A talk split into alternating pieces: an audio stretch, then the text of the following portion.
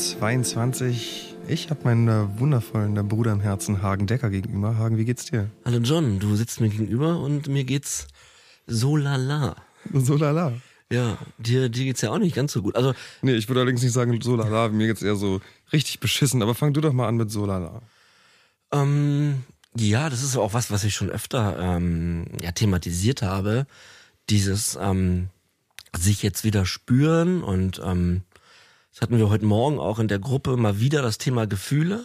Das beschäftigt uns ja sowieso die ganze Zeit und ähm, dass eben alle Gefühle jetzt nach dem Konsum wieder da sind. So. Und ähm, positive wie mittlere und auch natürlich blöde Gefühle.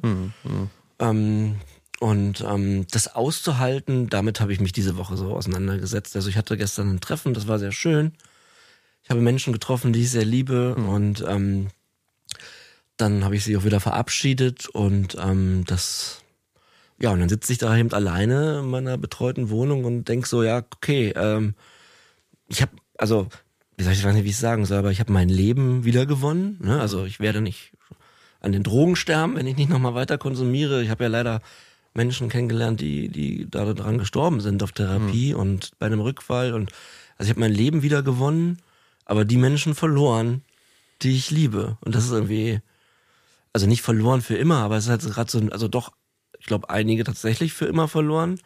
Und bei anderen muss ich daran arbeiten, dass das wieder äh, gut wird. Und ähm, das ist ein ganz schön harter Prozess für mich, so ähm, der, der gerade anläuft und äh, ja tatsächlich auch erst wieder anläuft jetzt. Und ähm, ja, ich saß dann gestern Abend äh, bei mir, hab geweint und äh, ja, ich weiß ja, ich, ich sag ja manchmal mir laut Sachen und gestern Abend war der Satz, ähm, wieso verdammt nochmal, wieso habe ich mir nicht eher Hilfe geholt? So, dann, ähm, Gott, wenn ich das jetzt schon sage, dann schießt es mir schon in die Augen. Ne? Das war, mit Peter war ich gestern noch Abend essen und dann, sobald ich darüber rede, auch heute in der Gruppe, werde ich sofort total äh, emotional. Und das meinte ich wieder mit Gefühlen. Es gibt Tage, da kann ich damit ganz gut umgehen, dass dem so ist und kann nach vorne schauen und weißt du, kann Kraft schöpfen, aber an manchen Tagen ist es einfach so, oh fuck, ey, wieso, wieso habe ich es überhaupt so weit kommen lassen? Und naja, und um da auch aufzuklären, das ist ja auch ein Grund, warum wir die Sendung machen. Vor allem sind ja auch Dinge, die man, die man einfach nicht mehr ändern kann. Ne? Es gibt ja so dieses, ich weiß, es gibt dieses Gelassenheitsgebet, was auf der Therapie äh, verwendet wird, das ist irgendwie so, Gott gibt mir die Gelassenheit, irgendwie Dinge zu akzeptieren, die ich nicht ändern kann. Ja. Äh, und es klappt auch in vielen Hinsichten gut, bei Dingen, die halt in der Gegenwart stattfinden oder auch in Richtung Zukunft gehen. Aber gerade diese, ja, diese Sachen, die man sich erstmal gefühlt für immer versaut hat, ähm, und wo man einfach, wie du schon sagst, warum habe ich es so weit kommen lassen? Also ich Ja. kenne das total gut, ja, und auch gerade diese Abschiede, die ich auch, also ich kenne deine Situation sehr gut, äh, und auch das ist was, was man ganz, also gar, im Prinzip gar nicht so akzeptieren kann, so richtig, ne? Es ist, ja, was, äh, Ja, weil ich stelle mir dann auch immer vor, wenn ich jetzt, äh, es gibt ja auch Menschen, die habe ich noch nicht wieder gesehen, so, eben weil sie nicht mit mir stattfinden können und ähm, da denke ich oft drüber nach, ähm, was, was sage ich denn denn eigentlich so? Ich habe so ein, so ein Blatt, so ein ganzes Buch an Sätzen, die, wenn immer, ich kann oft nicht einschlafen aufgrund dieser ganzen letzten 15 Jahre, äh, was da so passiert ist und äh, schreibe ich mir so Sachen auf und äh, dann ist es auch gut. Also ich habe wirklich gelernt, dass Sachen aufzuschreiben funktioniert. Die sind dann erstmal raus und ich habe sie verarbeitet und ähm, das habe ich jahrelang nicht gemacht, auch nicht in der aktiven Sucht natürlich schon mal gar nicht, aber hätte ich vielleicht auch mal anfangen sollen. Aber einfach dieser Punkt ähm, zu akzeptieren, ich hatte, ich habe diese Krankheit und die hat mich halt ja wie so ein böser Dämon so viele Jahre beherrscht. Das macht mich einfach und das kann ich nicht oft genug sagen immer noch so fassungslos. Vor allen Dingen, weil ich halt jetzt mit den Resultaten ja stattfinde und da bin ich halt oft noch alleine. So, ne? Also ich habe dich und Robert, Stefan, Kieran, Peter ähm, und noch vielleicht andere zwei Bezugspersonen, so, aber im Grunde ähm, muss ich komplett meine, meine Beziehung neu aufbauen und ähm, und es sind, sind einfach auch viele dabei, die werden nie wieder stattfinden, so wie ich mir das eigentlich gewünscht hatte vor einiger Zeit und und das war ich halt alleine, das war ich selber und das kann ich auch nicht auf die Krankheit schieben, aber ich habe halt so eine Wut auf die Krankheit. aber das ist gut, dass Ja. du die hast. Ja, weil die Wut, das wollte ich auch gerade sagen, John, die Wut führt dazu, also mit durch alles, was ich gerade erzähle und diese auch diese negativen Traurigkeitsgefühle bringen mich im Moment, so nehme ich das wahr, weiter weg von der Substanz. Ja. Das ist natürlich gut.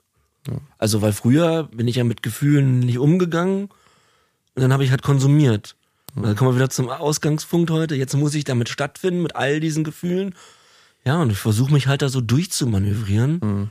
Aber ich merke zum Glück, dass ich durch die Therapie und alles, was wir auch besprechen, dass mein neues, ich habe, also ich habe eigentlich ich hab das Gefühl, ich habe ein neues Betriebssystem.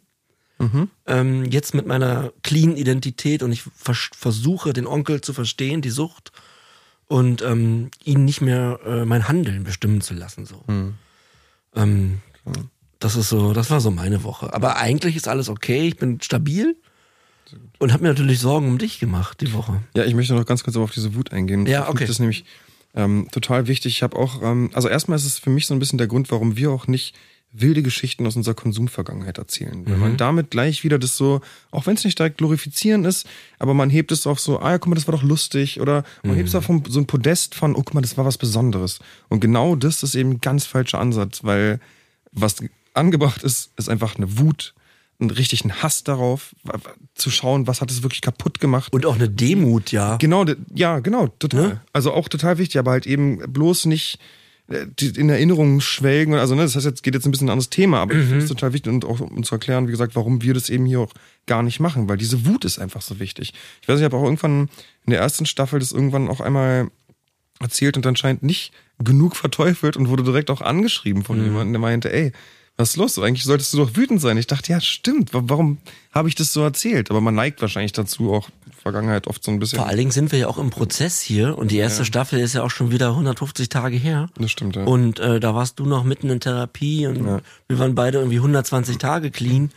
Das ist halt, ähm, ich habe letztens auch eine Folge gehört, äh, nochmal irgendwie, weil mir jemand was geschrieben hat, die vier oder die fünf und ähm, aber das ist ja auch das Ding an unserem, an unserer Sendung, dass man, wenn man uns begleiten möchte, dass man halt sieht, was, wie es einem ergeht, wenn man die Substanz immer weiter hinter sich lässt. Und ich habe das Gefühl, je länger wir clean sind, desto besser können wir das alte Verhalten reflektieren.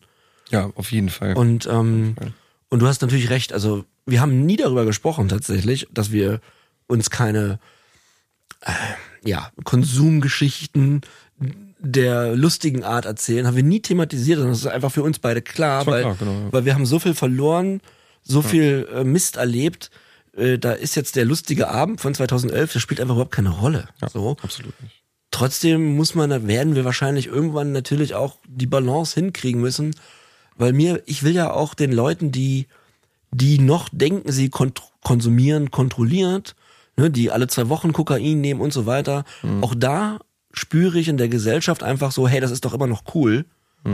Äh, oder oder egal welche Droge jetzt. Und ich habe das, ich habe halt dieses tiefe Verlangen aufzuklären mit, ah, weiß ich nicht.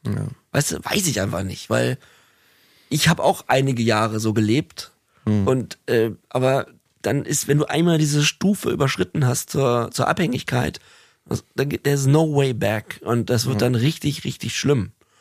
Deswegen, und ich habe das Gefühl, diese Awareness für, hey, das ist eigentlich richtig gefährlich, ist äh, sehr wenig vorhanden. Ist bei vielen nicht da. Ich, wir haben auch mal irgendwann eine Nachricht bekommen, wo es hieß, ja, aber berichtet doch mal über die Leute, die äh, die es schaffen, äh, zu konsumieren und das Leben noch auf die Reihe bekommen. Ich konsumiere jetzt, weiß ich nicht, sechs Jahren so und es klappt total. Und ich denke mir so, ja, seit sechs Jahren. so, also Im Jahr sechs hat's bei uns auch noch geklappt. was da noch Ja. kommt. Ne? Ja. Also das ist, man, also ich, natürlich weiß man jetzt nicht alles besser, aber Nein, nein, ich nein. für meinen Teil weiß oder habe die Gewissheit, eigentlich kann es nicht gut ausgehen. Und äh, das möchten wir auch so ein bisschen Genau. vermitteln. Ähm, zumindest, ja, genau. Man kann ja auch nicht verallgemeinern, sondern wir können ja immer nur bei uns bleiben. Und im sechsten Jahr des Konsums ist auch schon eine Menge Mist passiert, aber da war es auch schon bei mir viel, viel zu spät. Ja, ja. Ja, weil man denkt ja, das ist ja das Tückische daran. Man denkt lange, das ist, ähm, ich habe es unter Kontrolle. Also ich war ja eigentlich schon im zweiten Jahr abhängig und ähm, wenn ich jetzt zurückblicke, wie war damals mein Konsummuster und Verhalten, dann ist das ganz klar, erfüllt das auch alle sechs Punkte, die wir mal besprochen haben. Ja. Und ähm, dann redet man sich eben lange, lange ein, das ist dann auch der Onkel und die Krankheit, hey, wir beide sind ein gutes Team. Ja. Ja.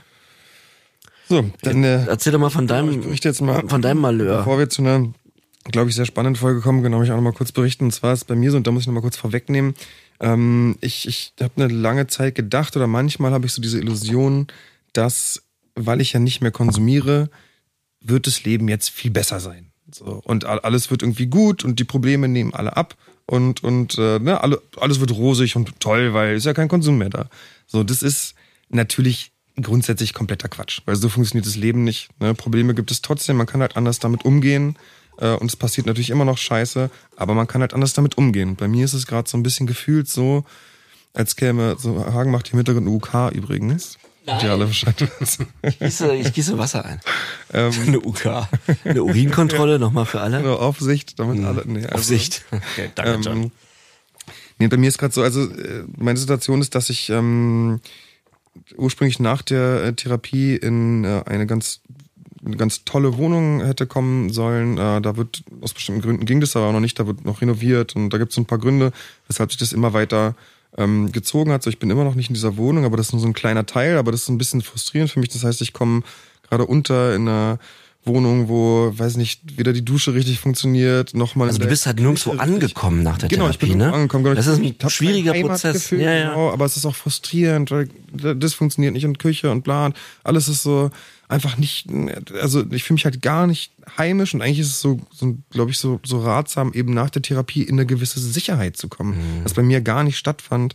Ähm, dann habe ich jetzt seit seit mehreren Wochen bin ich sehr angeschlagen, habe jetzt rausgefunden, dass ich wahrscheinlich so eine, eine Rippenfellentzündung habe, was doch relativ schwerwiegend ist und äh, starke Schmerzen und irgendwie treibt mich wieder so. Dadurch kann ich viel weniger machen, viel weniger in die Aktivität gehen. Ähm, weniger äh, zwischenmenschliche Kontakte eingehen, was mich wiederum so ein bisschen in so eine depressive Episode treibt und so plätscherte irgendwie die letzte Zeit und auch mit meinen, mit, mit meinen Kids und so, das ist ja auch, da bin ich auch in so einer Situation, wo ich die, also ich habe immer noch nicht akzeptiert, dass ich nie wieder die immer bei mir haben werde, sondern mhm. auch immer wieder in diese Abschiedssituationen kommen muss. Ähm, und all das prasselt gerade irgendwie so auf mich ein und ähm, wie so eine Lawine. Ja, und es macht mich halt schon total fertig. Und es ist jetzt auch nicht so, dass ich denke, oh, ich würde jetzt mega gerne konsumieren. Ich habe gerade mit dieser Entzündung habe ich das Gefühl, wenn ich jetzt konsumiere, soll ich wahrscheinlich auf der Stelle sterben. Ja, aber irgendwie es ist es ist echt krass. Ich habe gar keinen, also eine krasse Antriebslosigkeit und dann hangelt man sich auch monetär irgendwie so von Monat zu Monat durch und alles ist so ein bisschen nicht optimal. Also es ist gerade nichts optimal irgendwo. Und das ist natürlich, also klar habe ich, sind, gibt's wundervolle Dinge. Also es gibt dieses Projekt, was wir hier machen. Und das ist super. Ich habe fantastische Menschen kennengelernt. Aber irgendwie äh, ist es so, ist es immer noch wie so ein, wie so ein lang, ganz langer Zwischenstopp. Mhm. Und, und dich nervt einfach, dass du nicht ankommst. Also ich komme einfach nicht an. Ja. Also es ist echt, also wirklich frustrierend. Jetzt auch mit Weil ich Wohnung. weiß ja, du solltest schon tausendmal umziehen. Genau, und, und das so. mit der Wohnung wurde gerade auch erst verschoben und jetzt, da hatten wir aber schon, die andere Wohnung war dann schon gekündigt und da musste man jetzt noch über die Kündigung hinaus in der alten Wohnung bleiben. Und das ist alles so kompliziert. Ach, diese Dinge machen einen ja auch fertig. Stressig. Ja. Und ähm, ja, deshalb äh, ja, geht es momentan wirklich irgendwie insgesamt einfach nicht gut. So, das merke ich doch ganz stark. Es, es fühlt sich immer wieder so, es ist immer wieder so Aufbruchsstimmung, aber die wird dann immer wieder gestoppt. Und ich das ist auch so, ne? Es ist keine Konstante drin. Und genau entsprechend läuft es bei mir gerade rein psychisch nicht so gut. Ähm, ich schaffe es clean zu sein. Äh, und das ist ja auch einfach das Allerwichtigste, ohne Frage. So, der, der Rest ist, äh, ist sekundär. Aber ähm, wie gesagt, leider reicht Clean sein nicht aus, als dass man plötzlich lachend durch die Gegend rennt und ja, alles ja. so rosig und toll ist. Ähm, so ist es nicht. Äh, das, ähm, das Leben bleibt das Leben. Aber ähm, ich glaube, wenn ich jetzt konsumieren würde, dann wäre ich jetzt wahrscheinlich schon völlig am Ende. So, von daher. John, du weißt gar nicht, was ich sagen soll, außer dass äh, ich immer für dich da bin und ja, das dass du dich immer bei mir melden kannst und ähm, jetzt sage ich den ganz platten Satz, guck, guck, nach vorne, so wie du mal zu mir gesagt hast, guck nach oben, denn da. Ja, die Sonne scheint immer von oben. So. Und vielleicht brauchst du den Satz ja. heute mal für dich selber. Ja. Ähm, denn es gibt viele wunderschöne Dinge in deinem Leben und es, diese, diese ganzen Thematiken, die du gerade hast, die werden auch vorbeigehen und sie sind jetzt auch nicht so, dass sie dich, sie ziehen dich gerade in dieses Loch, aber sie, ähm, dass ich glaube, das Loch, da kannst du, da kommst du wieder raus. Ja, ich, also genau, ich, ich das wird auch, jetzt auch keine Sorgen machen, aber ja. es ist ja auch, finde ich, wichtig, hier naja, klar. gerade an andere Leute, die clean werden, authentisch wiederzugeben. Ey, das ist nicht einfach. Nicht ist. immer nur Friede, Freude, Eierkuchen so und äh, trotzdem, vielleicht aber auch nochmal, um da den Bogen zu spannen, dann kommen wir zu unserem Gast der heutigen Sendung. Oh yeah. Ähm, ich finde trotz alledem, was du beschrieben hast Und äh, was ich beschrieben habe gerade in unserer Eingangsbefindlichkeitsrunde, trotz alledem ist das Leben generell so bunt und so schön, wie ich es die letzten 15 Jahre nicht erlebt habe. Er ist vor allem spürbar. Genau. Nie. Man spürt es halt. Ne? Es ist einfach so, das ist, glaube ich, auch der Unterschied. Äh, auch, auch Schmerzen oder auch traurige Dinge müssen halt gespürt werden. Und wir müssen damit umgehen, stattfinden. ja, absolut, weil das ist ja das Leben. Ich finde ja auch, das haben wir gleich schon mal gesagt, das Leben ist ja nicht, dass alles immer geil ist, sondern das Leben ist ja auch, dass es ein Abenteuer ist. Ich weiß noch nicht, was es morgen wieder zu fühlen gibt. So, und, und so leben wir von Tag zu Tag durch dieses, ja, durch, dieses Fühlen hindurch. Und das macht uns ja zu dem, was wir sind, nämlich Menschen. Und wenn wir permanent betäubt sind, dann ist davon nicht mehr viel übrig. Ja, und am Ende, ich meine, ich saß in so vielen Gruppen und wir hatten heute wie gesagt, in meiner Gruppe auch wieder Thema Gefühle und so. Und das ging halt dann Reihe um, das Thema, ne? Und alle haben natürlich mit ihren, also jede, jeder hat andere Substanzen, klar, äh, aber alle hatten immer eine Funktion äh, und die war, hatte irgendwie auch damit zusammenhängt, äh, Gefühle zu betäuben. Immer. Also ich möchte das nicht aushalten, ich möchte das nicht spüren oder ich möchte genau das spüren zu dem Zeitpunkt, an dem ich es will. D- Delivern ja auch verschiedene Substanzen schnell. Und das ist doch krass, dass es eigentlich bei allen auch immer darum geht, was fühle ich eigentlich und wann möchte ich es fühlen oder was möchte ich wann nicht fühlen. So. Du, Drogen sind Gefühlsregulation. Ja, und du hast mal zu mir gesagt, äh, äh, in der Therapie oder wo wir auf dem Zimmer waren, äh, da war ich auch mal wieder traurig und du hast gesagt, Hagen, jeden Tag kann ein neuer Zauber kommen. Ja. Und äh, heute ist uns ein neuer Zauber passiert, denn wir haben einen zauberhaften Gast. Was für eine Überleitung. ähm, ich habe mir, ich mache das mal wie in so einer Radiosendung, Felix. Ich komme ganz nah ans Mikro ran und sage, er war mit den Smashing Pumpkins auf Tour, hat eine Stadiontour mit Depeche Mode gespielt, war mehrere Wochen auf Platz 1 mit seiner Band Polakas 18. Jetzt macht er erfolgreich Solo-Musik. Äh, Felix Räuber ist heute da. Hallo, schön, dass ich da sein darf. Ja, ich bin auch nah am Mikro, wie ihr hört. Ja, schön, dass du da bist. Ja. Ähm, ich habe das gar nicht gewusst mit den Pumpkins. Wie war das? Hat Billy Corgan Hallo gesagt?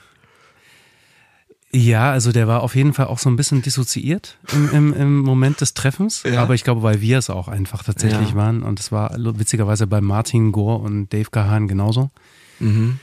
Ähm, ich glaube, das ist so ein, also es ist so ein Moment, wo so eine Projektion auf einmal so auf einen zukommt und ich kann mir vorstellen, dass das bei euch mittlerweile ähnlich ist, also dass ihr Momente erlebt, wo Leute in euch etwas hineinprojizieren und ihr auf einmal zu dieser Rolle werdet und das ist ein ganz komischer und ein weirder Moment irgendwie und und ich glaube so so habe ich das für mich wahrgenommen. Ich kann das gar, also es war kein menschlicher Moment. Es war so ja okay, hallo, hehehe. Und dann hat man sich irgendwie komisch gefühlt dabei und ist schnell wieder aus dem Kontakt gegangen. Ähm, ja, so, deswegen, schwer, wenig Erinnerung. Ach, krass, ja. Ist er groß eigentlich? Oder ist er ganz klein? Äh, meinst du jetzt, äh, wie hieß er, Billy Corrigan, Ja. glaube ich? Er hat schon so, ein, er hat schon eine krasse, also er hat eine spirituelle Energie, das auf jeden Fall. Also ich glaube, der hat auch eine Tiefe in sich, so. Ähm, und und ich glaube, der ist sehr darauf bedacht, eben auch bei sich zu bleiben. Deswegen ist da auch so eine ganz schöne, äh, äh, so eine ganz schöne Abgrenzung irgendwie uns gegenüber da gewesen. Aber wir waren irgendwie Anfang 20, Ja. 21, 22 und dann kam irgendwie zwei Wochen vorher ähm, die, die Nachricht, dass wir das jetzt machen sollen. Und wir Ja. waren halt einfach verrückt nach dieser gierig. Ja. Ich habe da für mich versucht, so ein Wort zu definieren. Wir waren sehr gierig nach diesen Bühnen und da war halt irgendwie klar, okay, wir, scheiß drauf, natürlich, wir machen das jetzt irgendwie und dann war man halt einfach auch sehr selbst sehr dissoziiert und sehr wenig, also ich war einfach nicht wirklich im Kontakt mit mir. So. Oder auch nicht im Moment dann? Nee, null. Und ich glaube tatsächlich, witzigerweise, da können wir später dann nochmal drüber sprechen, ähm, auch dieser erste Moment, wo wir uns begegnet sind, ist für mich auch eine sehr, ähm, ja, eine sehr neblige Erinnerung. So. Ihr beide. Mhm. Okay, weil da wollte ich nämlich gerade eben schon mal fragen. Das wär, also ihr kennt euch ja jetzt, ist es ja schon sozusagen raus. Ähm, Ja. Und äh, aber das meinst du neblige Erinnerung. Also die Frage, wie das genau Ja. stattfand, würde jetzt quasi wenig Sinn machen, ja? Also ich kann Doch, doch, doch, das ist, Ah, ja. also ich finde das schon spannend. Ja. Also ich habe Aber, aber Ja. darf ich ganz kurz was zu, zu euren Befindlichkeiten sagen, Ja, was so, ich natürlich, empfunden habe, ja. als ich es gehört habe? Sehr gern. Also erstmal hatte ich so einen kurzen Neidmoment, wo ich dachte, ich will jetzt auch was sagen. Und dann hatte ich so ein, aber so ein, hatte ich so ein, so ein inneres äh, Versöhnungsgefühl, wo ich irgendwie gespürt habe, das ist der Grund, warum ich begonnen habe, euch zu hören, so. Weil in mir, in meinem Leben, und dazu kann ich später was sagen, gab es viele Momente, wo ich nicht, auch genauso wie ihr nicht im Kontakt mit meinen Gefühlen war, war und der Grund dafür ähm, ist ein bisschen ein anderer und ich merke, dass in dem Moment, wo so ein echter Austausch entsteht und sowas ganz, ähm, was ganz Pures ist und ich glaube, bei euch ist einfach diese Situation, dass ihr eben wirklich, ihr habt nichts zu verlieren mhm. und so seid ihr, habt ihr angefangen und dadurch hat das was unfassbar ähm, Präsentes und was unglaublich äh, Starkes so in dem Moment, weil ihr, ihr ja, weil sich zu zeigen ist die einzige Möglichkeit, darüber hinwegzukommen so. Mhm. Ähm, und was es bei mir macht, ist, äh, wenn ich das so höre, ich krieg äh, so ein ganz äh, warmes Gefühl der inneren Verbundenheit und der inneren Versöhnung. Und ich merke, dass auch ich einen extremen Hunger danach habe, ähm, solche Situationen irgendwie herzustellen und in so eine Verbindung zu kommen, weil ich auch eben viele Phasen meines Lebens nicht im Kontakt mit ähm, meinen Gefühlen war. Mhm. Und ich kenne das Gefühl von innerem Druck und ich merke, dann wird das ruhig. Mhm. Und das habe ich gerade eben voll gemerkt so. Ich habe gemerkt, dass so mein Druck, ich verwende jetzt mal noch nicht das Wort Sucht, da kann man uns noch ein bisschen rantasten, mhm. dass der dann ruhig wird so. In dem Moment, wo mhm. man im Kontakt ist und wo, wo, wo, man auch ganz klar spürt, da ist jemand anderes im Kontakt mit sich, da wird nichts gefaked so. Mhm. Und ich weiß nicht, wie euch das geht, aber ich empfinde das, ähm, und deswegen ist, glaube ich, dieser Therapieprozess, den ihr ja auch hier in der Sendung betreibt. Mhm. Ich bin so ein bisschen Insider, weil ich habe viel gehört. Ähm, glaube ich auch, dass das ist das tatsächlich Heilsame daran, so was ich jetzt gerade für mich voll wahrgenommen habe. Ja, total. Also ich äh, fiebere auf diesen Dienstag hin und ich weiß schon, dass es bei dir auch so ist. Manchmal hätte ich das Gefühl, ich würde gern zweimal die Woche aufnehmen, äh, weil, weil, weil, wenn wir hier fertig sind mit der Sendung, dass sich das einfach ähm, gut anfühlt. Voll, aber es ist doch auch super, wenn man hört, dass es auch sozusagen von außen dann wie so ein, wie so ein, äh, wie so ein externes Stück ja. Menschlichkeit, was man dann über diese Gespräche zwischen uns vielleicht in sich reinholt. Vielleicht ist es einfach wichtig und weil man ja auch, ich meine, klar, in so einer schnellen Gesellschaft, in der wir auch leben, vielleicht tut es einfach gut, so Menschlichkeit zu hören, zu sehen. Mhm. Und davon zerrt man wahrscheinlich ein bisschen. Weil ja. so oft kommt es ja tatsächlich nicht vor. Das meiste, was man hört, ist gescriptet oder ja. oberflächlich. Ja. Ähm, ich glaube, das ist, äh, dass das eigentlich ähm, die Resonanz ist, die ihr kriegt, ist diese, diese Unmittelbarkeit. Mhm. Und ich glaube, dass eigentlich der Prozess, für den ihr jetzt antretet, ähm, warum ich mich damit connecte und warum ich mittlerweile süchtig nach Sucht und süchtig geworden bin, oh, okay. ist, äh, ich habe tatsächlich jede Folge gehört, ist, mh, euch sozusagen in diesem Prozess der Selbstannahme zu begleiten. Mhm. Weil ich glaube, jeder ist auf dem Weg zu sich selbst und ich glaube, die ja. wenigsten Menschen haben sich selbst gefunden. So. Und schreiben ja tatsächlich auch viele Leute, die gar keine substanzgebundene Sucht haben oder auch vielleicht keine nicht stoffgebundene, dass sie, ähm, dass sie viel für sich erkennen können. Ne? Ja. Obwohl sie eben gar nicht süchtig sind. Ich wollte sagen, äh, kurz einleiten, ich freue mich tierisch, dass du heute da bist. Okay. Ähm, wir haben uns vor 14 Jahren kennengelernt bei den Dreharbeiten zu Allein Allein, äh, wo ich die Regie übernommen habe und das da eine damalige Band war. Und das war ein ganz einschneidender Moment in meinem Leben und für dich ja auch. Ja. Äh, dieser, dieses, dieses Single. Und ähm, wir haben uns danach nie wieder gesehen. Aber ich äh, habe immer verfolgt. Also ich höre auch die erste Platte, so Sachen wie Dream Dancer oder so, sind wirklich tief in meinem Herzen oder auch Comes Around. Ähm, ist übrigens auf der Playlist. Ähm, ähm, Deswegen wird er so oft gehört. Ja, das oder ich bin das. Aber ich wollte, also ich hab, bin, ich weiß auch nicht. Äh, wir haben uns tatsächlich jetzt vorher nicht groß unterhalten. Das müssen wir dazu mhm. sagen. Ich habe gesagt, Felix, komm, wir gehen gleich vor das Mikrofon. Ähm, ich habe so eine ganz tiefe innere Verbundenheit mit dir. Ich kann es gar nicht begründen. Ähm, ich hab deine, hör weiter deine Musik, was du machst, verfolge dich, ähm, weil 2009, also ich habe 2007 angefangen zu konsumieren und 2009 ähm, haben wir gedreht. 2007 hast du angefangen? Ja, genau. Hm. Das heißt, da war ich schon zwei Jahre drin und ja. ähm, dieses Video hat ja auch für mich ultra viel verändert. Also das war mein erstes, groß, haben wir glaube ich überhaupt erst mein drittes Musikvideo. Ähm, das erste Riesen mit einem riesen Budget ähm, und äh, gleich Echo nominiert, also wir beide. ja und äh, und danach danach. Ich glaube, dazu haben wir uns nie gratuliert. Nee. Können wir war, ja nochmal machen. Da war irgendwie auch schlechte Stimmung. Ich gratuliere dir dazu. Ich gratuliere dir auch, ja. Da war ja auch viel. Was ein Moment. Da war ja auch viel drumrum damals. Das war ein riesen Pressure, der auch auf mir lag. Ja. MTV wollte keinen Schnee im Video. Dann mussten wir nachdrehen. Also, da wollen wir gar nicht in die Details gehen, aber da war ein Riesenhaufen Scheiße auch drumrum. Und wir hatten auch ein unfassbar großes Budget.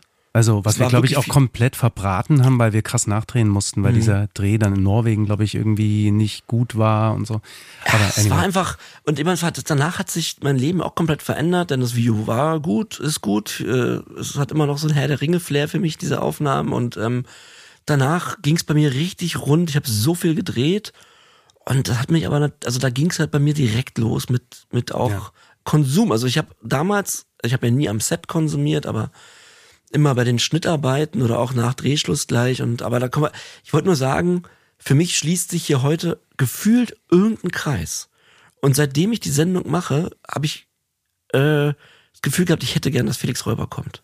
Oh, das ist aber lieb von dir. Nee, ohne Scheiß, weil, weil das sich irgendwie für mich schließt. Irgendwas schließt sich da. Ich kann es gar nicht genau beschreiben. Ich bin jedenfalls sehr froh, dass du heute da bist und dass wir mal darüber reden, was ist eigentlich in unserem Leben passiert. Oder wir haben es ja schon oft erzählt, aber vor allen Dingen, wieso hast du, also ne, wir hatten schon Kontakt irgendwie wieder aufgenommen, aber dann hast du nach einer speziellen Folge gesagt, ich, das hat mich richtig umgehauen. Ja, also ich glaube, das war die, also äh, erstmal nochmal vielen, vielen Dank, dass ich hier da sein darf. Vielen Dank, John. Vielen Dank, Hagen. Das ist Sehr, wirklich, wirklich, wirklich bedeutsam für mich. Also ich habe mich lange emotional darauf vorbereitet und ähm, wusste irgendwie nicht so richtig, wie ich das angehen soll, weil auf der einen Seite gibt es so diesen per performativen Teil, der jetzt irgendwie total cool sein will. Mhm. Und dann gibt es aber eben irgendwie den Teil, der auch, der sich auch zeigen will. So. Und Mhm. der Teil, der sich zeigen will, der hat aber auch ein bisschen Angst, weil natürlich ihr da wahnsinnig vorlegt. So. Und ne, da muss ich immer so ein bisschen auf mich selbst aufpassen jetzt gerade so und ich möchte da jetzt auch nicht zu schnell sein. so. Mhm. Ähm, aber ich bin echt, ich weiß nicht, ob ich auf dem Interview jemals in meinem Leben schon so aufgeregt war oder so. Ja, also ich habe das Mhm. Gefühl, es ist, mh, es soll jetzt genauso sein für mich. Und ich glaube, der Grund ist, ähm, dass die Beziehung zur Musik und zur Musik machen und zur Musik schreiben bei mir eine ähm, anfänglich, mh, ja, eigentlich einen ähnlichen Verlauf hat wie bei euch tatsächlich. Also es fängt so in so einem großen Hochgefühl, einem großen Spaß an. Und in meinem Fall im Alter von 13 habe ich dann die Band Polarkreis 18 gegründet. Aber dann relativ schnell kam einfach ein unfassbarer innerer Druck dazu. So. Und das weit bevor wir Erfolg hatten. Also da war dann klar, okay, sechs Tage die Woche proben. Äh, hier wird jetzt nicht lange gefackelt, es gibt keine Pausen. Und es, ich erinnere mich an eine Geschichte, ähm, da waren meine Bandmitglieder, wir haben damals in Dresden Pilnitz, äh, ich komme aus Dresden ursprünglich, äh, so einen Proberaum gehabt und da war ein Fußballplatz, ein Hockeyplatz daneben und die haben immer in der Pause Fußball gespielt und Die anderen? Genau, und ich habe das damals nie verstanden, wie man seine Zeit dafür verschwenden kann. So. Und bin immer oben im Proberaum geblieben und habe weiter gefrickelt. So. Und ähm, das habe ich über Jahre für mich einfach so weiter perfektioniert. Und in dem Zeitpunkt, äh, Zeitraum, wo wir uns dann kennengelernt haben, äh, Hagen, war ich halt so tief drin, auch einfach, dass meine gesamte Identität auch mit dieser Leistung verknüpft war. So. Und ähm, es gab keine Freiwilligkeit mehr. Und ähm, der Das ist ein Moment, interessanter Punkt. Ja. der Moment, wo ich dann eure sechs, äh, die WHO, äh, die Punkte der, äh, der WHO, äh, wo ihr die vorgelesen habt, habe ich halt krass gemerkt, dass ich mich bei jedem Punkt, dass ich jeden Punkt für mich bejahen kann. so. Und wir können die gerne nochmal durchgehen, wenn ihr wollt. ja. Und ähm, das war halt die totale ähm, Selbsterkenntnis, so die ich dann hatte in dem Moment. Und ich bin wahnsinnig froh, dass ich nie Drogen genommen habe in meinem Leben. Also dass äh, quasi Substanzen nie für mich äh, meine Substanz waren. So. Mhm. Aber ich glaube, was ich so im Verlauf eurer, eures Zuhörens der ganzen letzten Folgen bemerke, ist, dass Sucht eben viel, viel größer ist als nur Substanzen. Auf jeden Fall. Mhm. Und ähm, ich kenne diese, ich kenne diese Phasen, Beziehungen zu verlieren, weil man sich zu sehr, ähm, weil man, weil man nicht imstande war, ähm, Beziehungen überhaupt zu führen. So, ich kenne diese Phasen der Selbstisolation, ich, ich, weil man nicht mehr rauskommt, so aus dem Sog, aus diesem dunklen Sog. Das ist ja verrückt. Ich kenne das total. Also Das, das, das, ist Wahnsinn. Ich bin gerade echt äh, gerührt, dass du dich, dass du das teilst mit uns. Absolut. Ich, also ja, voll. Ich finde es auch mega interessant, vor allem, weil es ja schon, einem ist ja klar, dass es sozusagen auch andere Unzufriedenheiten gibt, die gestillt werden durch bestimmte Verhaltensweisen. Ne? Aber ich finde dann doch konkret auch mal darüber zu sprechen oder das so zu hören, äh, auch mit so einer Ehrlichkeit, das finde ich schon sehr faszinierend. Also ich finde es total, ja, finde es irgendwie krass. äh, wir können auch gerne die wirklich mal durchgehen. Also Wollen ich wir? finde, ich finde das total interessant. Äh, ähm, muss natürlich immer sagen, ja, was für dich cool ist. genau. So, das ist ja Äh, logisch. super gern, super gern. Ähm, Ähm, wo jetzt schon? Weil ansonsten, Nee, wir waren nee, jetzt, nee, du, äh, sag mal, was, was, ich, was du wir noch- waren jetzt gerade nur so bei diesem ja, Allein-Allein-Thema. ja, ja, stimmt, ja, stimmt. Wir später. Und, und, und, und wenn ich sozusagen an meine erste Begegnung mit Hagen de denke, Mhm. dann ist das für mich deswegen so neblig, weil ich einfach überhaupt nicht bei mir war so. Und okay. eben der ganze Druck des Drehs und dann natürlich dieser Druck irgendwie, jetzt muss man's rocken und dann wurde man Nummer eins und dann ging es so krass ab. In dem Moment war meine Identität so verknüpft mit diesem Ding, dass äh, ich halt wirklich abhängig davon war so. Und dann musste das auch laufen so. Und weil in dem Moment, wo das nicht lief, wo ein Interview scheiße war, war der komplette Selbstverlust gegeben so. Also Erzähl mal, wie, was, wie, was bedeutet so ein Selbstverlust in dem Moment? Bist du dann richtig äh, zusammengebrochen? Ja, also wirklich so ein ganz, ganz tiefes Gefühl von, ich bin nichts wert. Ah, So, und ich glaube, das kennt ihr, ne? natürlich, Ja, ja, ja, klar. ja. Also wirklich so, also ein komplett ausfüllendes Gefühl und ein Gefühl der absoluten Ohnmacht in diesem Gefühl. So. Ähm, und ähm, ihr habt viel darüber gesprochen, woher das kommt. Ich habe da viel drüber nachgedacht, aber ich glaube, das wird es jetzt ein bisschen sprengen. Ähm, Nee, und, und, und mein, Rettung, mein Rettungsring einfach ähm, war dann in diesem Gefühl der Ohnmacht ist, ich muss mich retten. Also ich muss mich retten so und in diesem Gefühl des sich retten müssens, was ihr, ne, da kannst du nicht planen, da kannst du nicht äh, nachhaltig denken, da kannst du auch nicht in einer Beziehung irgendwie ein Gespräch sinnvoll aushandeln. Da geht's nur darum zu überleben. Und ähm, und bei mir war das halt immer, okay, ich muss irgendwie leisten, ich muss jetzt ganz schnell irgendwie den nächsten Song schreiben, ich muss jetzt ganz schnell irgendwie mein Management anfeuern, dass die irgendwas für mich erreichen, irgendwelche Gigs machen und die ganze Beziehung, die ganze Beziehung mit meiner Band und das alles, das hat extrem auch darunter gelitten so. Ich wollte gerade fragen, wie hast du das damals getan? Also wa- wahrscheinlich nicht in dem Alter, hat mit niemandem, du musstest, hast, bist damit ganz alleine umgegangen, ne? Ich habe das nicht verstanden Ja, genau, damals klar. so. Und ähm, es hat eigentlich zwei Jahrzehnte. Ich habe im Alter von 13 die Band gegründet, jetzt bin ich ähm, 38. Es hat eigentlich zwei Jahrzehnte gedauert, um überhaupt erstmal zu checken, was da passiert. Ne? Also bei euch hat es ja auch viele, viele Jahre gedauert. Ja. und Ja. Ist, da ist einfach diese, diese, diese, dieser Helikopter, dieses, also diese Distanz ist überhaupt nicht da, so, das, Mhm. das zu raffen, so. Und ja. Und hast du noch so Erinnerungen, als dann das ähm, sozusagen von, von Spaß zu Funktion wurde? Ich glaube, da können wir jetzt wirklich bei den Punkten einsteigen, Ja, weil das okay. ist, Okay. das, das, das, das nimmt dann so die Punkte eigentlich mit. Dann mach du das mal, John. Du bist Ja, doch da gut mit den Punkten. Also, genau, der erste äh, Punkt, also, ne, für alle, die es jetzt nicht gehört wir haben eine Folge gemacht, ich glaube, Folge 16 war es. Da geht Bin ich süchtig, genau. Genau, bin ich süchtig, da geht es um sechs Punkte, die die WHO äh, formuliert hat. Wenn wir von diesen Punkten äh, drei zutreffen äh, innerhalb des letzten Jahres, dann äh, kann man von einer Abhängigkeit oder einer Sucht sprechen. So, und der erste Punkt äh, ist äh, ein starker Wunsch oder eine Art Zwang. Dann kommt halt hier Substanzen zu konsumieren, ne? Aber ich würde sagen, wir stoppen bei ein starker Wunsch oder eine Art Zwang. Es kann, Das es, das gilt ja auch für, äh, für also Magersucht, Spielsucht gilt das ja auch, John. Es muss ja nicht so, immer auf ja. Substanzen sein. Es gibt ja viele nicht stoffgebundene Süchte. Ja. Ich, Also der starke Zwang, Wunsch. genau, also Ja. ich finde das Fußballspiel ist ein gutes Beispiel. Ja. Also ja, für, für mich war einfach klar, dass ab einem sehr jungen Alter äh, es für mich keine Freizeit in dem Sinne Mhm. oder keine Zeit für mich gibt. So, also da war einfach klar, mein Leben wird der Sache unterworfen und das bis aufs Letzte. So, Das hat dann so eine Art Angst ausgelöst, dass es eben. genau. Ja, okay, genau. Ne, ich glaube einfach, dass, ne, also je tiefer man reinsinkt, desto größer wird die Scham und äh, ihr wisst das ja alle, irgendwie, ich fühle mich ja, als würde ich es wiederholen irgendwie. Ja. Aber bei mir war es irgendwie so gewesen, ich bin immer, ich habe immer mehr Opfer gebracht und deswegen war der Weg zurück auch immer unvorstellbarer. So. Ja, okay, klar. Ja. Ne? Also die ersten Beziehungen, die man vielleicht gar nicht erst wahrnimmt oder die man dann irgendwann verliert, die viele Zeit, die man investiert. Bei mir war es ja vor allen Dingen erstmal auch, dass der Wert war die Zeit. So. Da war dann klar, das muss jetzt Ich passieren. meine, bei euch Musikern kommt ja noch, ich meine, ich bin ja auch Hobbymusiker, äh, kommt ja auch immer noch das Üben dazu. Also man muss ja auch das Handwerk beherrschen, die Instrumente und so weiter. All, Die- ja, aber alles nur Mittel zum Zweck. Ne, ja. Das, Alles. das ist ja dann, was ich noch, ähm, eine Frage, die ich habe, ähm, ich habe ja so einen Selbstwertmangel. Das heißt, äh, bei mir hat meine Substanz äh, hatte eine starke Funktion, dass ich mich wie jemand fühle. Das hattest du auch kurz thematisiert. Ja. Ist das bei dir, fühlst du dich generell, wenn du nicht das machst, was du machst, oder in der Vergangenheit, weiß nicht, wie es jetzt gerade ist, als Versager? Hast du das auch? Ähm, Ich fand es total interessant. Äh, äh, wir bleiben beim Thema. Du, Darf ich was sagen? Oder? John, du, du kuratierst das hier, du hältst die Fäden in der Hand. Ja. Gut, wir bleiben beim. Felix und Hagen reden viel. Ja. Okay. Ähm, ähm, ähm, oh Gott, wie war die Frage? Versager. Ach so, ja. Ein Freund von mir hat gestern so sagt, gesagt irgendwie, und das, das hat so voll reingehauen bei mir, der meinte, Selbstannahme ist die Akzeptanz, also ist der Moment zu akzeptieren, dass man nicht so geil ist, wie man dachte. Mhm.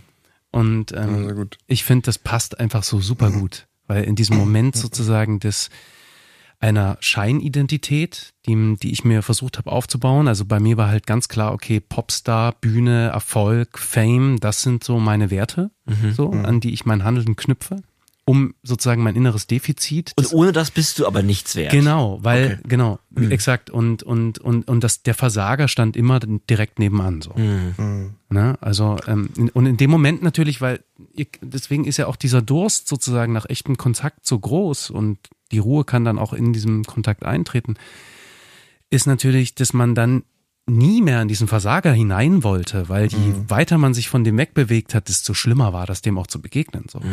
Das kennen wir genauso. Und das war so ekelhaft dann einfach. Und Das ist ja auch das Einzige, was bleibt. Ne? Wenn diese Sachen wegfallen, Ja, dann gibt es ja auch gar keine andere Option. Und dann ist er wieder da. Ja. Also es ist ja dann immer der Versager, in Und Anführungsstrichen. das ist eigentlich das, was ihr ja jetzt auch erlebt. Ja. So, also ich glaube, das, was, was, was, was ich so das Gefühl hatte, äh, John, was du vielleicht mit so einer depressiven Phase beschreibst, ich glaube dann in, im nächsten Schritt, also wenn man dann erstmal raustritt, sozusagen aus diesem, in meinem Falle war es ein Muster, also eine Gier, man kann es Verhaltenssucht nennen, aber es wurde mir nicht di diagnostiziert, deswegen würde ich das jetzt auch, würde ich mich davor meiden, so, das klar. irgendwie in den Mund zu nehmen.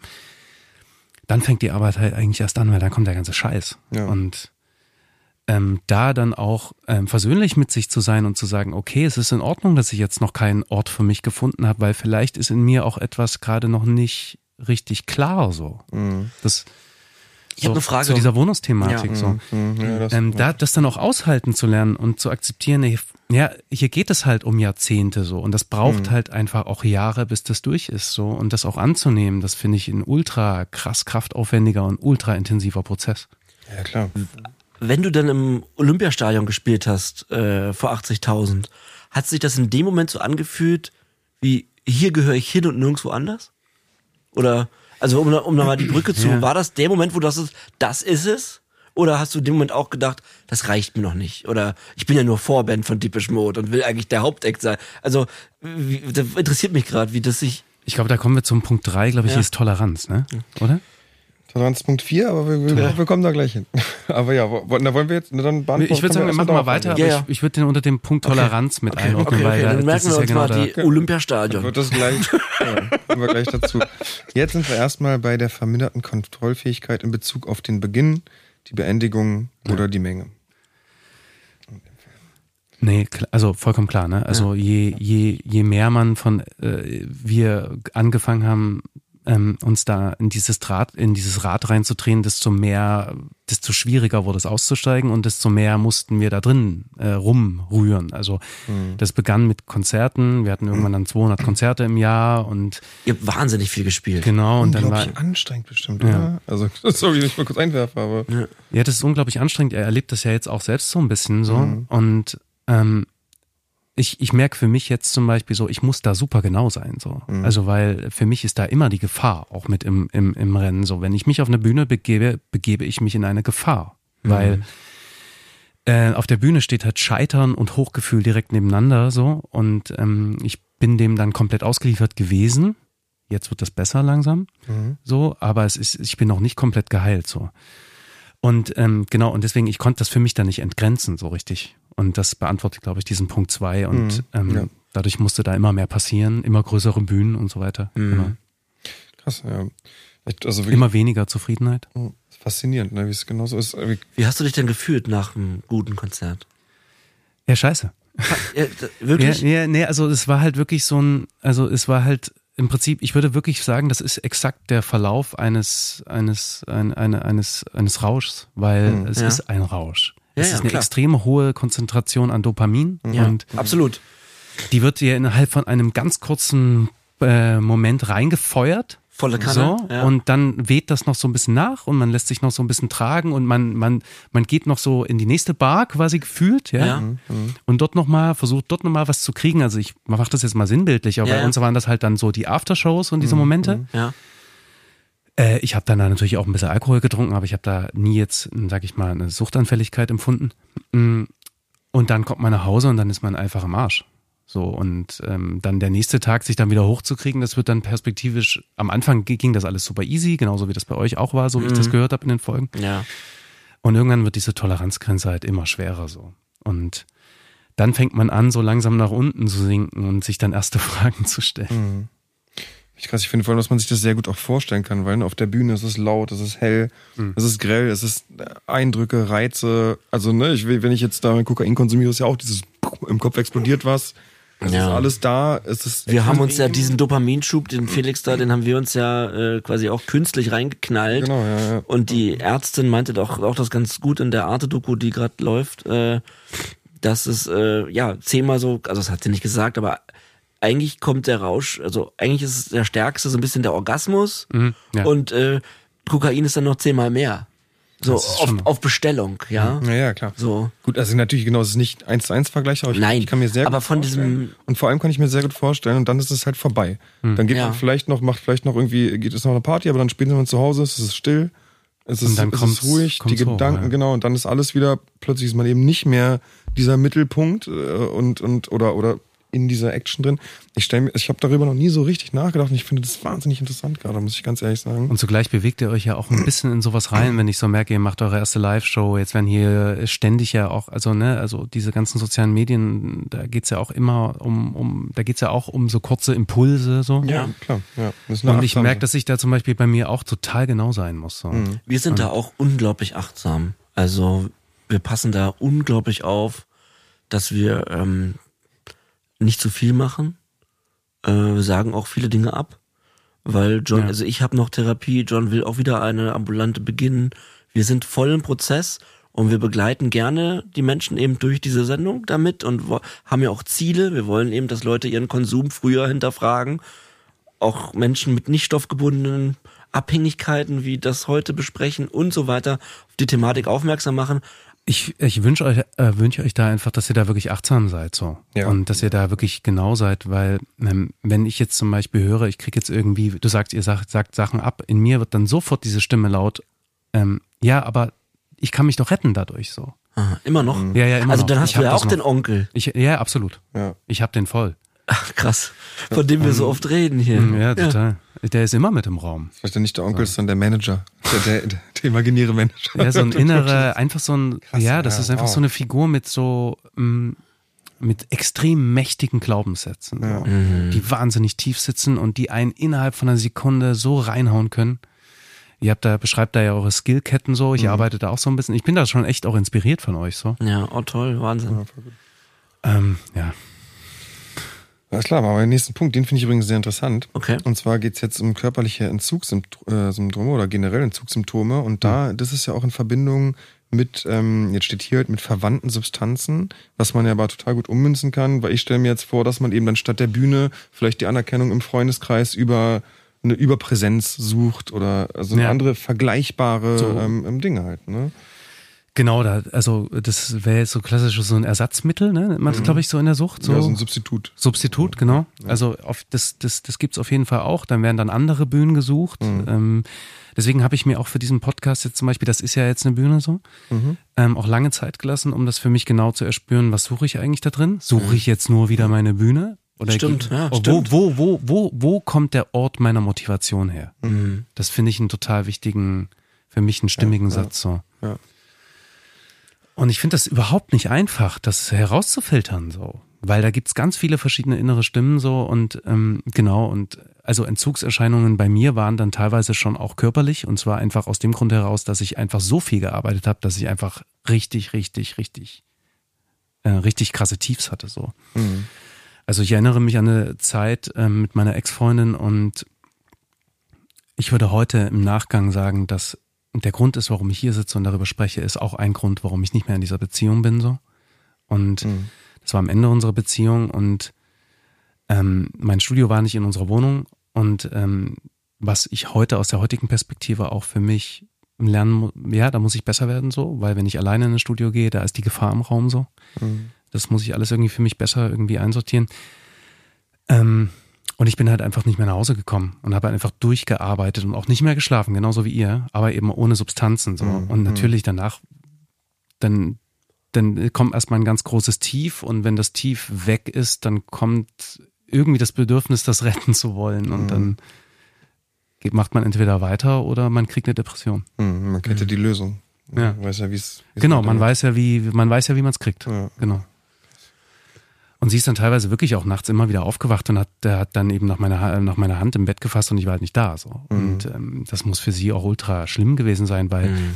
ich glaube, das Schlimme ist eigentlich ähm, im Nachgang halt dann einfach zu spüren, du bist dann in dieser Beziehung und ich glaube, toxische Beziehung ist ein ganz gutes Beispiel auch einer Abhängigkeit, was viele Menschen kennen, wo ich das Gefühl habe, ähm, also auf dem Weg hierher musste ich darüber nachdenken, wo ich das Gefühl habe, das können viele teilen so. Du bist dann auch in, in Beziehung unfassbar einsam so. Da gibt es Mhm. keine, keinen Kontakt mehr einfach. Das, man ist so außerhalb des Kontaktes, dass dann diese Momente, wo ihr sozusagen diese Befindlichkeitsfragen macht, das, ich kann es total nachvollziehen, alles, was ihr gesagt habt. Ich kann wirklich jeden Satz davon absolut fühlen, so, weil da ist eine unfassbar langere Phase der inneren Ödnis und dieser inneren Mhm. Verwahrlosung einfach da.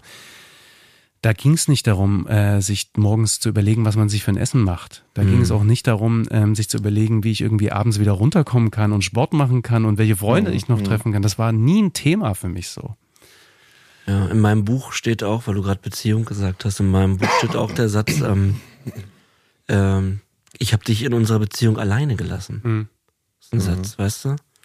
Und ähm, du, also Man in halt- einer Beziehung jemand alleine lassen, jetzt gar nicht im Sinne von, also ganz allgemein so, äh, gar nicht im Detail mit Konsum und so, aber das war am Ende das Resultat, dass ich in einer Beziehung war viele Jahre und meinen Partner alleine gelassen habe. Klar, mit wem warst du eigentlich in einer Beziehung? Mit der Droge. Genau. Ja. Das genau, und die hat aber, aber auch deine innere Einsamkeit auch nicht deckeln können. So. Ähm, Also es gibt ja einen Grund, warum ich den Song geschrieben habe. So. Also ich glaube, dieses tiefe existenzielle Gefühl von Einsamkeit, das ist, glaube ich, etwas, das kenne ich irgendwie seit, seit wirklich ganz langer Zeit schon. Mhm. Und ich glaube, dass dieses Gefühl auch äh, beim Onkel mit äh, angesiedelt ist Ja. und diesen Onkel auch ausgebildet hat. So. Und ja, machen wir es mal weiter. Mach mal weiter, John. Machen wir erstmal weiter.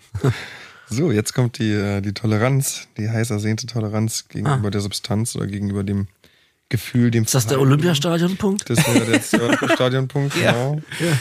Ja, es ist interessant, weil natürlich ist dieser Eifer sozusagen so nach einer Bühne, da ist dieses Gold so sichtbar und diese große Projektion und ich habe auch das Gefühl, dass da kommen wir auch wieder zu dieser Größe der Sucht. Also das ist halt gesellschaftlich ja auch einfach super gefördert, dass man eben erfolgreich sein muss, dass man eben Schneller, höher, weiter. Ja. Genau, Ja. das, also das halt einfach ähm, so, ein, so ein Lifestyle auch etwas ist, was halt unterstützt wird, genauso wie eben leichte Drogen überall zu finden sind. So, das gehört halt auch irgendwie dazu. So und ähm, so eine Bühne ist, glaube ich, heute vielleicht auf die Jetztzeit irgendwie wie so ein viraler Hit. Das gab es damals bei uns nicht und Mhm. man eifert dem so nach und ähm, ich muss sagen, wenn ich heute daran zurückdenke, an diesen Bühnenmoment, da würde ich zwar sagen, ja, das ist cool, den auf meiner Bucketlist zu haben, so, es war für mich aber kein schöner Moment. Das war schon auch wahnsinnig viel Angst erstmal. Da war unfassbar viel Angst im Spiel, weil wir haben uns ja schon, ich sag deswegen wir, weil irgendwie, ja, irgendwie, ich habe euch da so mit im Kopf.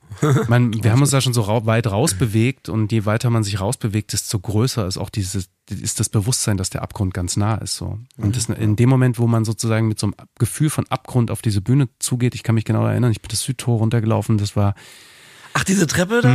Also Das Marathontor meinst du? Ja, irgend so ein Tor, Ja, was ja. da direkt rückseitig von der Bühne sozusagen Ja. ähm, ähm, war. Und davor waren irgendwie 80.000 Menschen, äh, die auf diese Band gewartet haben. Und wir haben dann sozusagen diese Leute uns angeschaut und sind dann auf die Bühne und ich, ich habe dann einfach gedacht, so, also, ja, also ich konnte das nicht mehr begreifen. So, das war Mhm. irgendwie, das war eine Überdosis so für mich. Haben die denn okay reagiert eigentlich? Äh, ist ja immer gar nicht so einfach als Vorgruppe, ne? Ähm, Weil das, ja, die, das ist ja auch die, ein Moment, der wahrscheinlich dich noch mehr hat äh, zweifeln lassen, weil die sind ja gar nicht wegen dir da. ich, also, Aber die müssen dich jetzt hören. Ach so, ja, ja, genau. Also da ist dann auf jeden Fall noch mehr Druck drauf, sozusagen auch Auf dann Kessel. Auch, genau auf das Dopamin sich reinzuziehen, so, Ja. weil das war ja immer für mich sozusagen das, ähm, das die Belohnung. Mhm. Und dadurch war der Druck auch viel viel höher so und dadurch war das halt natürlich auch null Genuss. Also Mhm. überhaupt für mich jetzt äh, umzu Musik sozusagen als Genuss umzudeuten, das dauert immer noch. Und da Ja. bin ich immer noch auf dem Weg. Das ist nicht einfach für mich so. Das Mhm. ist wie kontrollierter Konsum für euch so. Aber da hattet ihr ja schon den den äh, den Hit, ne? Das Ja. heißt, das heißt, du hast, ich habe glaube ich mal eine Aufnahme gesehen, du hast natürlich dann auch die Leute schon orchestriert. Also die haben dann alle allein allein gesungen, das ganze ja, Stadion, ja. ne? Ja, also genau. Also Ja. ich glaube, das war dann so, also eigentlich, das war schon so, mh, ähm, das Leben wurde so eingerichtet dann damit, Mhm. dass, dass, ähm, dass ähm, man schon auch wusste, wie man damit arbeitet, dass es funktioniert so. Und ich glaube, das kennt ihr ja auch, ne? Also man, weil man funktioniert, wir funktionieren ja dann auch alle irgendwie weiter. Eine Zeit lang eben, Eine ne, Zeit sagen lang. wir immer. Ähm, ja. Ja, spannend, das ist so interessant. Ich habe auch noch eine Frage als einfach als äh, als Fan oder als als äh, als auch als Musiker, der immer nur in ganz kleinen Clubs gespielt hat, aber wie ist das denn, wenn das Mikrofon so verstärkt ist, Mhm. dass das ganze Stadion das hört? Wie fühlt sich das denn überhaupt an? Oder kriegt man das nicht mit durch die In-Ear-Technologie, wie laut man eigentlich spielt? Da habe ich mich schon immer gefragt, wie sich das anfühlt, als Band ein Stadion zu spielen. Jetzt kriegst du eine Antwort. Ja, nee, ohne, meine ich, Das fühlt sich wahnsinnig mächtig an. Weil- und, ja. und, und unglaublich. Äh, Aber man unglaub- ist ja sehr laut. Ja, ja, genau. Das fühlt sich total mächtig an. Ja. Das ist ein Gefühl der krassen Kontrolle. Ne? Ich glaube, deswegen passt das eben auch so Mhm. Ja. gut. Also, wo ich auch das Gefühl habe, da passt für mich jetzt erstmal, und ich nenne es trotzdem nicht ganz, aber für mich passt dieses, äh, dieses, dieses Wort Sucht besser als das Wort Zwang, weil du das am Anfang gesagt hast, weil Zwang Mhm. Ja. ist für mich, also Sucht ist für mich noch eine, ähm, noch eine kontrolliertere äh, Steuerung der Gefühle so. Und noch, Ja, ja, klar. Und, ja auch. Und, und deswegen, äh, das fühlt sich wahnsinnig kontrolliert an und man ist genau in dem Gefühl, in der richtigen, ja, in der richtigen Dosierung so. Man kann das ja auch sagen, wie viele Leute heute kommen, wie muss das Licht ausgerichtet, man kann das ja genau bestimmen auch so. Man Eine kann das choreografieren so. Und das ist ein sehr machtvolles Gefühl. Mm, Jetzt auf der anderen Seite, wenn du mich das fragst, denke ich irgendwie, wie banal ist das eigentlich, darüber zu reden, weil es nichts bedeutet so. Ja, klar. Für mich, Ähm, weißt du? Versteh schon. Irgendwie mittlerweile so. Für mich ist das ultra interessant. Ja. Ich habe noch nie jemanden, äh, mit jemandem gesprochen, der ein Stadion gespielt hat, weißt du? Und Mhm. ähm, das hat mich immer gefragt, wie das ist, so laut zu sein. Ja. Also ich finde, das ist auch gar keine so banale Frage, Nee, nee, du ich- hast ja, ja, darauf, ja. du hast darauf ja auch äh, ziemlich gut geantwortet, nämlich, dass es Macht ist. Mhm. Und da sind wir schon wieder bei einem ganz unbanalen Thema, Felix. Ja, ja, ja, ja, also der, der, der, der, der, der Onkel ist sehr mächtig, auf jeden Fall, weil der kann, der, der verspricht einem ja auch wahnsinnig viel so. Sehr viel Macht unter anderem, sehr viel Erfolg, sehr viel Kontrolle, sehr viel, ähm, ähm, sehr viel Entspannung, also erstmal so Verleugnung, also ein gutes Gefühl von Verleugnung, so. Ich muss noch mal, äh, ich muss noch mal beim Stadion bleiben. Ich habe noch eine Sache. Das war ja eine Stadiontour. Ja. So, und ähm, ich habe das nochmal gegen recherchiert, weil wir, ha- wir haben heute schon über, pass auf, ne, über Konzerte, über deine, diese Dopamin, was ist, wenn man auf einmal äh, äh, zehnmal ein Stadion spielt Mhm. und dann eben wieder nur den 500er laden. Was ist denn das? Ja, das ist ein äh, Gefühl des Scheiterns. Und, und nach allein allein war für mich eine der schwersten Zeiten meines Lebens. So, also äh, ich würde sagen, das ist ein Grund äh, für für ähm, die offiziell nennen wir es Pause der Band auch mein Verhalten war so. Ich erinnere mich an eine Situation, da haben wir allein allein gerade fertig geschrieben aus ähm, einem unfassbaren inneren Druck. Wir haben da ganz, ganz viel Popmusikanalyse gemacht, weil wir, das war ein sehr manipuliertes Denken, was wir dann schon für uns so erarbeitet haben. Wie, krieg, wie, wie kommen wir an, wie kommen wir an den Stoff? Wie machen wir den Hit? Genau. Ja, okay. Wir haben dann anderthalb Jahre irgendwie krasseste Analyse gemacht und äh, äh, Songs gegeneinander abgewogen und versucht so die Formel herauszufinden. Und die Energie in der Band war aber überhaupt nicht so ge äh, gelagert, weil wie du richtig sagst, wir kommen eigentlich aus einem anderen Kosmos. Du kennst die Band auch noch aus einer anderen Zeit, wo wir so ein Ich kenne bisschen. euch vom Plug-In-Festival, da habe ich zum ersten Mal gesehen, in krass. Strausberg, ja, krass. wo ihr alle die weißen Hemden noch anhattet. Wahnsinn. und äh, und halt eure erste Platte gespielt hat, die nicht viel mit allein allein zu tun hat. Irgendwie, ne, Felix? Nee, genau. Die war Ja? eben eher wirklich ein bisschen krude und so ein bisschen schräg. Und, ähm, Ja. und, dann, und dann wurde aber, dann hatten wir so diese erste Bühne erreicht. Dann haben wir schon so auf dem, auf dem Ihr wart halt, ihr wart halt der neue heiße Indie-Scheiß. Genau, ja, ja. ja, ja. Und dann, und dann, dann wollten wir mehr. Mhm. So, und, ähm, und, aber eben auch nur ein Teil der Band. Und ein anderer Teil hat sich wahnsinnig zurückgelassen gefühlt davon. Und ich erinnere mich an den Tag, wir hatten dann irgendwie allein allein war fertig. Wir, wir hatten so dieses jugendliche, ja, yeah, wir sind übelst cool und ähm, natürlich wird das ein Hit und so, weil wir waren ja schon auch so gehypt, das war schon alles so vorbereitet. Und dann äh, hat ein Bandmitglied von uns gesagt, dass der sich nicht für diesen Song ausspricht, weil das einfach mit ihm nichts zu tun hat. Ähm, und das ähm, hat uns so vor eine Art äh, Wa- Disposition gespielt, gestellt. Weil so konstruiert. Oder? Genau, so konstruiert, so wenig aus dieser Gemeinschaft herausgearbeitet, aus der heutigen Perspektive total nachvollziehbar für mich. Ja. So. Und er hat uns dann vor die Wahl gestellt. Also entweder er oder der Song. Und wir haben gesagt, der Song. Krass, ja. Und es war uns egal in dem Moment. So, wir sind, Da kommen wir schon sehr nah, finde ich, an, an Suchtnahes an, Verhalten, an, an ja. leicht krankhaftes Verhalten, ne, Ja. wo, wo halt eben ich mich ja eher für so eine künstliche Zufriedenheit entscheide als Authentiz Authentizität und das, was ich eigentlich liebe. Ähm, Du hast gesagt, dein, ja, ja, nee, sag. dein Verhalten, hat- da will ich nochmal drauf eingehen, am Ende nach, nach dem Erfolg, äh, dein Verhalten hat zum Ende der Band geführt. Kannst du da noch was zu sagen? Was, was da mit dir war? Ich glaube, dass ähm, in so einer Phase von, ähm, von, von, von dieser, ja, also von dieser Fremdbestimmtheit, von dieser Beschaffung und von diesem immer, immer draufbleiben zu wollen. Mhm. Ich habe einfach für mich irgendwie dann, und das ist auch für mich ein Trauerprozess, so in dieser, in dieser Selbstannahme, die danach so beginnt und die echt, echt krass ist und wahnsinnig lange auch dauert festgestellt, dass in dieser Zeit über Jahrzehnte jede Beziehung von mir eigentlich dieser Mann, diesem, diesem Instrument und diese, also diesem Bedürfnis unterworfen war, so. Und ich immer ganz genau ausgewählt habe, das, was sie so beschreibt, irgendwann so wurden diese, ne, ihr könnt es ja auch nochmal erzählen, aber wie das sich dann so ausgesiebt hat. Ja, ja. Und das kenne ich halt voll so. Und dann halt einfach ähm, festzustellen, dass eben auch diese Bandbeziehung halt einfach total unterworfen war, so dieser Not, dieser inneren Not. Ähm, das haben wir halt einfach dann im Alter von Mitte 20 nach dem Song auch nicht mehr auf die Kette gekriegt. Dann dazu kam halt einfach, dass das Folgealbum nicht mehr so erfolgreich war und ich halt voll in diesen, in diese, in diese, in dieses Scheitern und dieses Versagen äh, hinabgestürzt bin so. Mhm. Unglaubliche ähm, Selbstvorwürfe hatte so. Und dann konnten wir diese Gruppe auch dann nicht mehr aufrechterhalten. Und dann begann für mich so eine wahnsinnig lange Phase der Suche und irgendwie Strandung. Neu. Ich bin dann von Dresden nach Berlin erstmal geflohen. Also es war wirklich eine wahnsinnige Flucht. So. Und es hat dann Jahre gedauert. Ich habe das Gefühl, wenn ich jetzt dich, deinen musikalischen, also was du jetzt machst, die letzten Jahre, ich habe das Gefühl, du bist äh, von außen, ne? Von außen wiedergeboren. Also ich habe das Gefühl, wenn ich dich singen sehe, höre, dass du, ähm, dass du, also wie gesagt, ich bin kein Insider de- deiner kompletten Musik, aber wenn ich das von außen sehe, habe ich das Gefühl, du singst wieder wie am Anfang. Du benutzt deine Stimme als Instrument. Äh, we- weißt du, was ich Manchmal meine? hört man sie auch gar nicht. Aber das, äh, ich habe das Gefühl, du kann es sein, dass du auf dem Weg bist, auch deine Identität jetzt zu finden und mit deiner Kunst äh, balanciert umzugehen? Also ich glaube, das kommt ja schon so ein bisschen raus, ne? Ähm, bei dem, was ich erzähle. Ähm, ich habe für mich irgendwie festgestellt, also erstmal vielleicht dieser Rock Bottom, von dem er immer wieder spricht, der ist bei mir dann halt auch, also diese Toleranz ist einfach, also der, du musst immer mehr Kraft investieren, es ist immer, die Re Resilienz wird immer höher, man wird gleichzeitig immer ausgebrannter, so. Ich konnte das halt dann irgendwann nicht mehr aufrechterhalten, so. Ähm, da gab es halt einfach mehrere Tiefpunkte. Das waren eben dann Beziehungen, die sich dann lu lu lustiger und komischerweise fällt ja dann immer alles zusammen.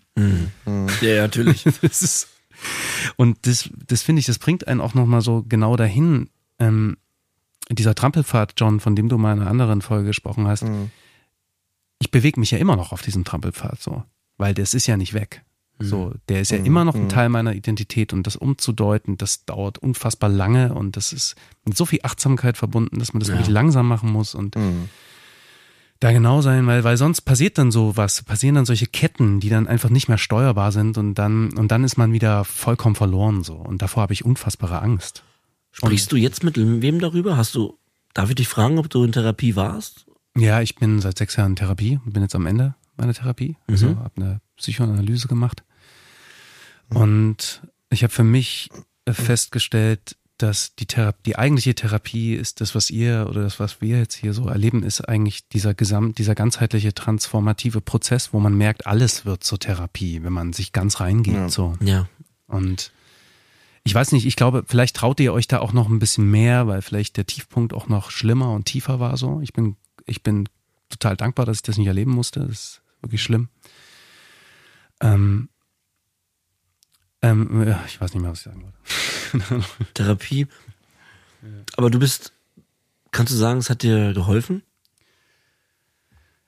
Also, ich würde gerne noch mal kurz zu dem Anfang, der, wir verlassen diese sechs Ist Punkte. okay, ich ist bin das schon okay? gleich. Ich, ich geh John, hat okay. sie auf der Uhr, oder? bretter gleich wieder rein Ich- von der Seite. Ich bin schon, ich bin schon Ich- fast ich dabei. Ich würde gerne mal zu dem Anfang dieser Sendung noch mal zurück, weil Ja, sehr gerne. da in mir so dieses Versöhnende und meine, meine, mein, mein, meine, meine Unruhe so ruhig wurde. Und ich würde euch auch gerne nochmal befragen, wann, ob ihr euch daran erinnern könnt, wann bei euch das erste Mal diese Unruhe da war. So. Hm. Ich habe mich das jetzt nämlich gestern gefragt. Das erste, das erste Mal die, sag mal genau, welch, welch Ich habe das Gefühl, dass eigentlich vor so einem Suchtdruck eigentlich so Mhm. eine, so eine, ein, so eine innere Unruhe schon da ist, wo der Sucht, wo die Sucht dann einfach nur so andockt. Mhm. Mhm. Ich weiß, was er meint. Ich habe das schon mein Leben lang. Mhm. Es ist, ähm, ich ähm, weiß gar nicht, also ähm, seit meine frühesten Gedanken haben mit Angst und ähm, Scheitern zu tun. So, also ich musste zum Beispiel Klavier spielen. Ich wurde gezwungen dazu. Elf Jahre lang, klassisch und äh, musste auftreten und so. Musste Weihnachten vorspielen. Wenn das Weihnachten nicht gut lief, gab's richtig Ärger. Mhm. Das sind meine frühesten Erinnerungen. Da gibt's noch ein paar andere davor. Ähm, von daher, diese, das ist bei mir so ein bisschen Angst, Scheitern, ich bin nichts wert, wenn ich nicht performe. Und das kann ich als Unruhe beschreiben, was du meinst. Und eigentlich, solange ich, seitdem ich denken kann, habe ich das. Und da hat die Sucht angedockt. Also gerade ich mit meiner Substanz. So, das ist auch in Therapie ähm, ganz klar so besprochen worden. Und Kokain ist bei jemandem, der so einen Lebenslauf hatte als Kind wie ich, ähm, ist das so ein bisschen, ich will es jetzt gar nicht sagen, aber es ist ein Klassiker, haben Therapeuten zu mir gesagt. So ein bisschen, das ist natürlich immer individuell, aber Leute mit Selbstwertmangel, wenn die auf Kokain treffen und wenn der relativ stark ist, dann dockt das da auf. Mhm. Und deswegen, das macht für mich auch nur komplett Sinn. Komplett, weil nach Erstkonsum konnte ich ja das nächste Wochenende nicht mehr ohne. Ich habe es ja nie wieder weggelassen, nachdem ich es einmal genommen habe. Und ne, aus jedes Wochenende wurde dann halt irgendwann jeder, in vielen, durch viele Jahre irgendwann jeder Tag. Das ist diese krasse Anfälligkeit. Ja, genau, ich war anfällig dafür und das ist meine Unruhe und zum Glück konnte ich jetzt durch die äh, sieben Monate stationär und zum ersten Mal das ähm, auch begreifen, dass ich kein Versager bin. Mhm. Und ja, Also bei mir war es so, dass ich, ähm, also ich habe äh, ich hab relativ viele Geschwister und habe schon immer das Gefühl gehabt, dass ich die Dinge nicht so schaffen kann, wie die es tun. Also auch schon als ich relativ klein war. Äh, ich habe dann zwar Sachen für mich äh, gefunden, vor allem war es dann Sport, aber habe auch da durch bestimmte Ereignisse, die passiert sind, habe ich relativ schnell für mich gelernt, ich darf in den Sachen, in denen ich gut bin, nicht erfolgreich werden, weil dann gibt's auf, dann gibt's auf den Löffel. So, Warum? Dann warum wird ist jetzt hier schwer auszuführen. Ach so, Ja, und ähm, Okay, also es ist einfach zu persönlich. Sonst alles gut schon. das, und, äh, ja. Ja. Genau, da war ich auch schon mal als Therapie, in Therapie als Kind mit neun oder so. Ähm, und da wurde auch dann, das war so eine Spieltherapie und da ging's dann, da waren auch so, dann haben wir so Brettspiele gespielt und immer bevor ich gewonnen habe, habe ich alle Figuren weggeknallt, äh, weil ich halt, es war halt klar, ich darf halt nicht gewinnen oder erfolgreich sein oder irgendwas schaffen, so, weil dann kriege ich halt Ärger. Ähm, und das, äh, und, und da weiß ich noch, aber da habe ich schon auch viel Sport gemacht und da habe ich auch noch Situationen im Kopf, wo ich genau weiß, dass ich so irgendwie auf der Bank sitze und einen Spieler sehe und denke, oh, ich wäre gern der. Oder ich wäre, also ich hatte ganz früh schon immer Probleme damit, wer ich überhaupt bin, weil ich eben mich nicht, nicht das Gefühl hatte, ich kann mich jemals entfalten oder bin auch gar nicht in der Lage dazu, mich so zu entfalten, dass es mich zufriedenstellt. Und ich glaube, da ist für mich ein ganz krasser Punkt der Anfälligkeit äh, in Bezug auf Substanzen, die betäuben. Ich habe dann sehr früh angefangen mit Cannabis, was für mich dann war ich, dann konnte ich zumindest, zumindest daran war ich dann gut in Anführungsstrichen, sondern habe ich halt extrem viel konsumiert und war dann, hatte zumindest was, wofür ich stehe. So. Und das Kokain später hat dann nochmal noch mal ganz andere Sachen natürlich befeuert, nämlich dass ich auch mehr mit mehr Selbstwert äh, ins Leben gehen konnte. Aber da waren ganz klar ähm, Dinge in mir, äh, wo es perfekt andocken konnte. Also, Also auch seit frühester Kindheit. ja, ja, Ich- ja, voll. Ich empfinde das als ein unfassbares Gefühl der Enge. So, wenn, wenn du das erzählst, und als so ein Gefühl von, ähm, Ja, eng ist das. ähm, und, und, und so ein Gefühl von, ja, das hat fast so was Opfer, also, also, ne, also so ein krasses, ähm, ja, also, mhm. Seit wann hast du denn das Gefühl der Unruhe, Felix? Ich habe da irgendwie, also bei, okay, das ist bei dir ist das nicht so eine klare Unruhe. Bei mir ist das schon eine Unruhe. Ich glaube, du kannst das vielleicht nachvollziehen. Ja, genau, meinst du auch, du kannst das nachvollziehen. Also, und ich habe deswegen dieses Wort Unruhe in den, in den Mund genommen, weil wir, weil ihr euch am Anfang eben wieder mitgeteilt habt und dann merke ich, dann wird das bei mir ruhig. So und dann dann dann entspannt sich das so, weil dann habe ich das Gefühl, ich bin, ich kann in den Kontakt kommen so. Und durch den Kontakt äh, entspannt sich für mich so diese Dysfunktionalität irgendwie. Mhm. Mhm. Und ich glaube, Mhm. dafür ist Therapie und dieses ständig darüber sprechen Genau, auch so das war ja wichtig. die Frage. Ja, Ja. genau. Oder sprechen hilft, sage ich immer. ja, einfach dieses Teilen Ja, und hilft. Ja, sprechen hilft. Es ist eins meiner Kre, Kre was ist denn die Mehrzahl von Credo? Sag einfach, Felix? Wir sagen einfach die Mehrzahl Credi. von Äh, ist halt wirklich ähm, im, im Alltäglichen Ja. jetzt mich mitzuteilen. So. Ja. Auch wenn ich eben traurig bin, dann sage ich das John. Ja, dann sage ich das äh, Peter oder meinen Freunden, die noch da sind, äh, dann sage ich, dass ich heute traurig bin. Ich habe bis zur Therapie, also ich meine jetzt ehrlich und auch was hinter der Traurigkeit liegt für einen äh, Aspekt. Also ähm, ich habe das vorher nie ausgesprochen. Ich musste das immer alleine klären und natürlich dann, seitdem die Substanz im Spiel war, mit einer Substanz. Mit meiner Substanz. Ich glaube, es ist einfach wahnsinnig, also ob das jetzt sozusagen eine, eine, eine, Unruhe ähm, ruhiger macht oder ob das eine, eine Last nimmt oder was auch immer. Ich glaube einfach Ja, dieses stimmt. Sprechen, ich, also alle, alle Worte, die man ehrlich und, und wirklich spricht, machen einen zum Menschen. Und sobald man in diesem Moment begreift, ich bin Mensch und du bist Mensch und ich höre dir zu und du hörst mir zu und wir tauschen uns aus, gibt es eigentlich kaum noch Dinge, die es dann schlimmer machen für einen. Ich glaube, immer wenn man ehrlich spricht, macht es alles menschlicher und besser. Mhm. Und ich glaube, da liegt ganz, ganz krass viel Kraft drin. Ja, total. So, ähm, Und ich glaube, Word. ja, ich, glaub, ich, Ja, Das ist ja, so wichtig. ganz toll gesagt, John.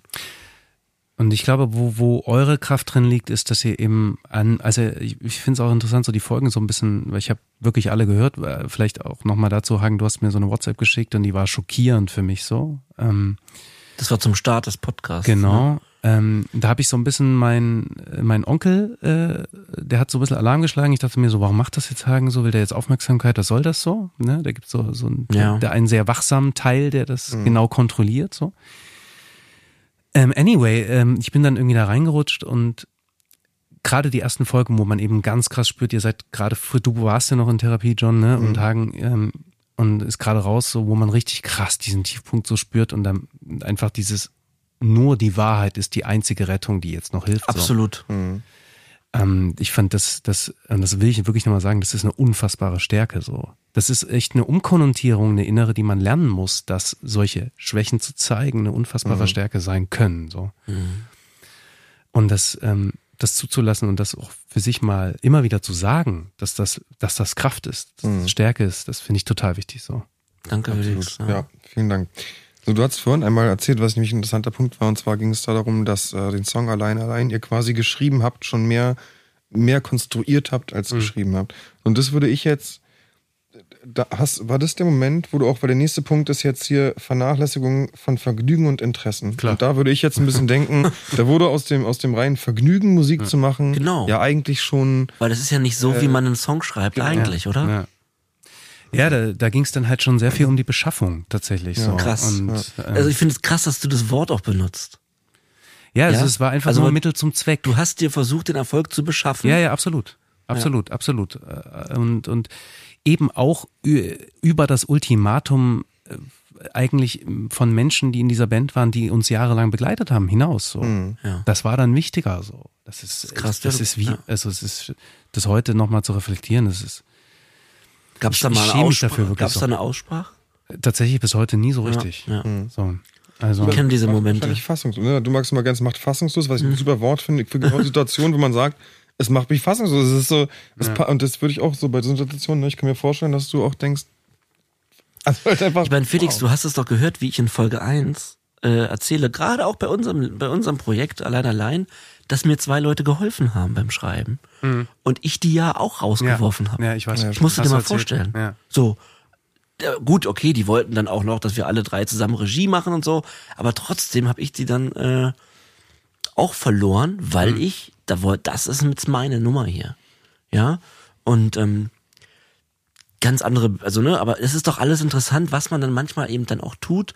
Und das war noch komplett ohne Substanz. Und das macht mich heute, da schäme ich mich auch für und habe mich auch, glaube ich, auch da auch noch nicht entschuldigt. Ich habe da, glaube ich, mal eine Mail geschrieben, dass es mir leid tut und so. Aber ähm, das, es ist halt auch so schwierig, wenn man gerade 24 ist.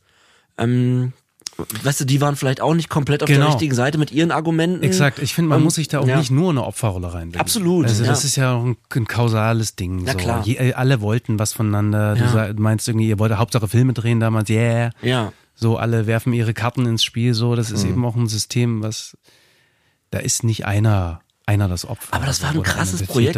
Äh, Das ist interessant jetzt von dir zu hören, dass ihr das so geschrieben habt, weil alle, mit denen wir damals zusammen äh, zu tun hatten, also ich von Filmproduktionsseite mit Universal Mhm. und euer Management, für alle Beteiligten war komplett klar, Das wird was. das wird ein Hit. Ja.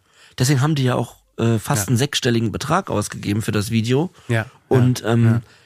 und das war so, das war so alles so unglaublich unwirklich, Mhm. weil ich komme aus auch ne, Independent-Videos für Kate Mosch gemacht und äh, dann sind wir da in Norwegen im Helikopter mit einer Band, die cool ist, klar, aber das ist ja ein ganz anderes Level, was da geplant war und zwar konstruiert. Ja.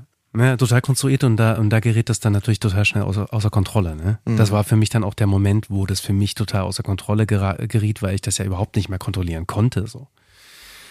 Und ich hatte dann in dieser ersten Allein-Allein-Tour so mh, äh, schon so, so psychosomatische, also mein Körper hat dann schon reagiert, so, weil einfach der, der, ich hatte halt, ne, wenn, wenn, wenn ihr nicht mehr pennt, natürlich, der Körper kommt ja dann einfach, ist ja logisch. So. Und so war es bei mir halt auch. Ich habe halt einfach überhaupt keine Entspannungsphasen mehr gehabt.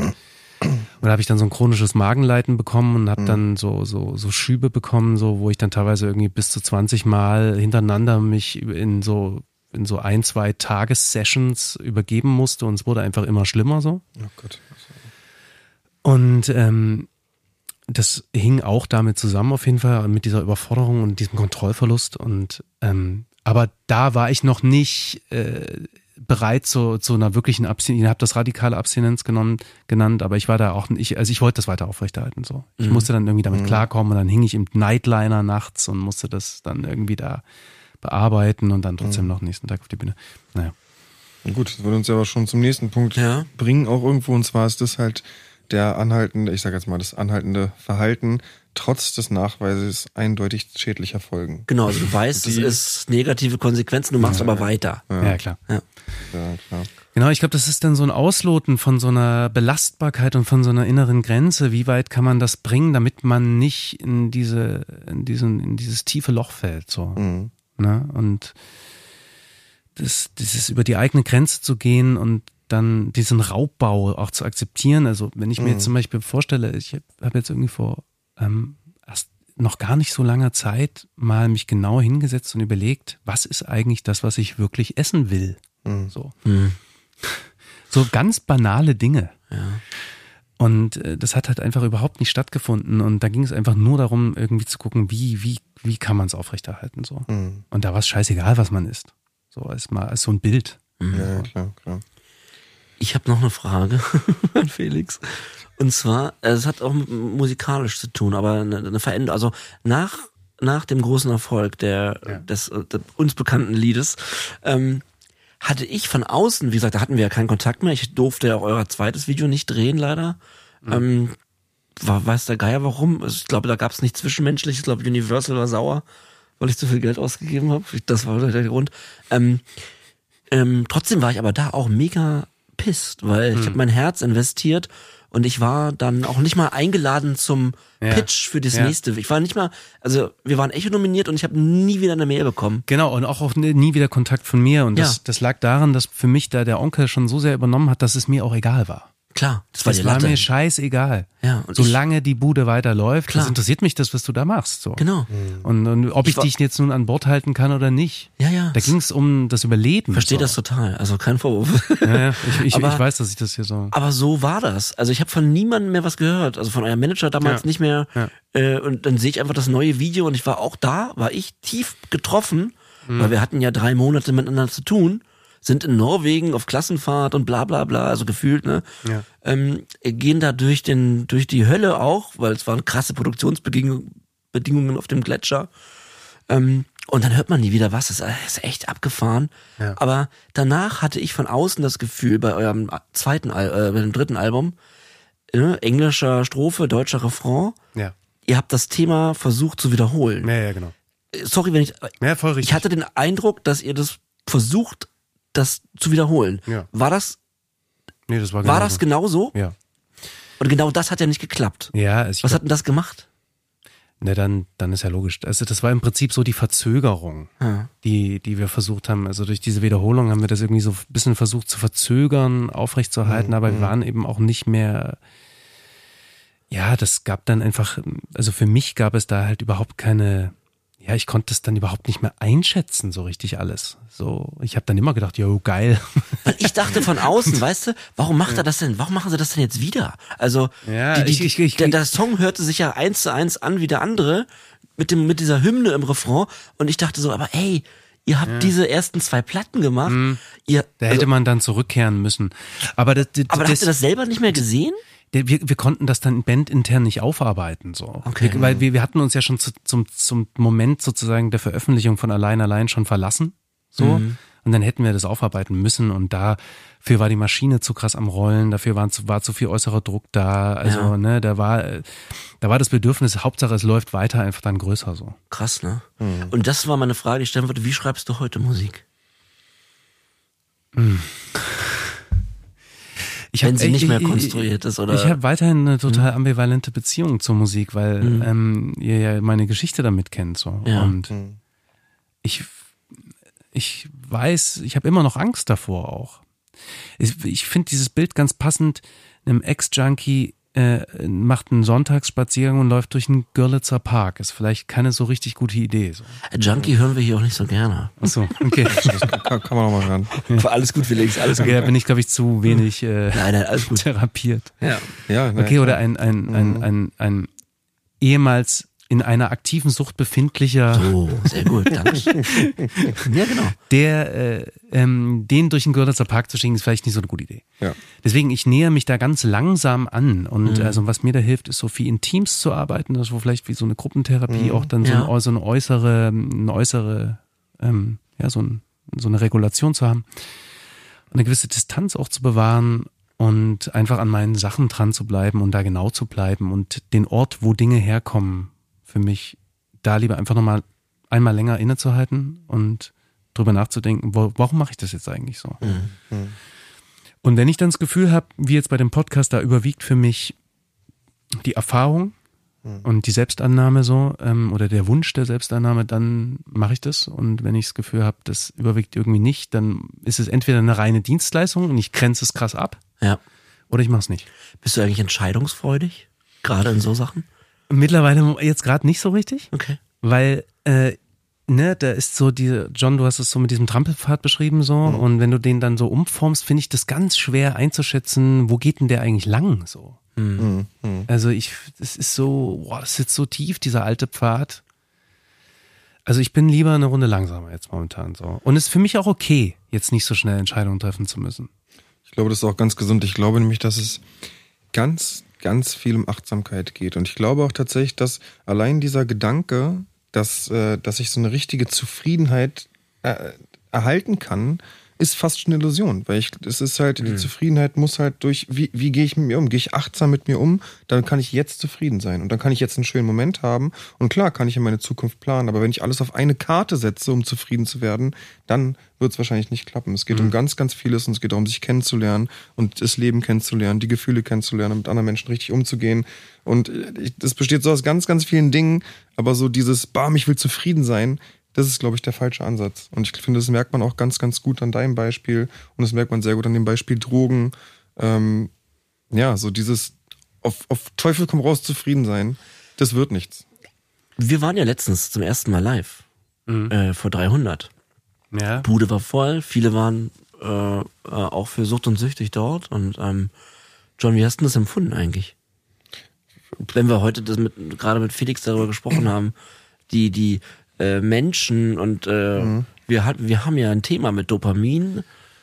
Ähm, ist es bei dir, was ist denn passiert bei dir, wenn, wenn, man, wenn du diesen Aspekt berücksichtigst? Ja, ich, ich bin nicht so der krasse Typ dafür, wie du vielleicht weißt. Ich glaube, ich, ich, glaub, ich bin nicht so anfällig für, ähm, ich brauche das irgendwie auf Bühnen zu Ja, deswegen frage ich. Genau, von daher, also ich fand das, also erstmal war ich mega aufgeregt an sich, habe dann aber relativ schnell gemerkt, dass ich eigentlich gar nicht so aufgeregt, äh, also dass ich das gar nicht brauche eigentlich, sondern dass es schon okay wird. Äh, und dann ähm, lief es schön vor sich hin und dann war mir das aber auch danach schon genug. So, also ich hätte jetzt davon auch nicht mehr gebraucht.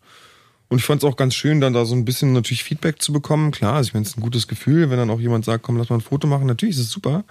Ähm, aber ich, glücklicherweise für mich bin ich einfach dafür wirklich nicht der Typ. Also ich brauche, brauche das einfach nicht. So. Und ich glaube, dass es auch nie bei mir dazu kommen wird, dass ich das brauche. Mhm. Ich könnte, Das ist nicht deine Droge. nee, ich könnte gut und gerne für immer im Hintergrund sein und äh, das passt. Genau. Alles super, ihr braucht keine Fotos mehr machen. Wir machen das ja Ich auch bin zufrieden. Äh, für die für die Sache. Ja, Ne? das Also ist du so- machst es halt ja eh was anderes für die. Sache, Ja, ja, klar. oder? Ja. Ja? Ja, aber ich finde, da liegt schon auch ein Gefahrenpotenzial drin, weil der, wenn eben sozusagen der Idealismus mit so einer Instrumentalisierung zusammenläuft, also ich weiß nicht, aber äh, will da jetzt auch nicht jetzt hier den, den Polizisten machen. Äh, Alles wie, gut. Mich würde aber mal interessieren, Hagen, wie, wie das für dich war, da auf diese Bühne zu gehen. So. Das ist, glaube ich, interessant. Ähm, ja, es war okay. Ähm, ich hab's gemocht. Ja. Ich, ähm, ich hatte eher vorher das Gefühl, also ja, also ich meine, du kennst mich auch als Regisseur und ähm, das war ich ja nun mal viele, viele Jahre und da bin ich ja auch äh, in einer absoluten Führungsposition vor unglaublich vielen Leuten. So im Team, vor den einzelnen Schauspielern, das sind ja manchmal bis zu 100 Leute am Filmset und ich bin quasi der König, der sagt, wo die Reise hingeht, muss aber auch die Verantwortung tragen, wenn es nicht läuft. Und ähm, das Wichtige dort war auch immer, Leute aus unterschiedlichen Positionen kommen zusammen.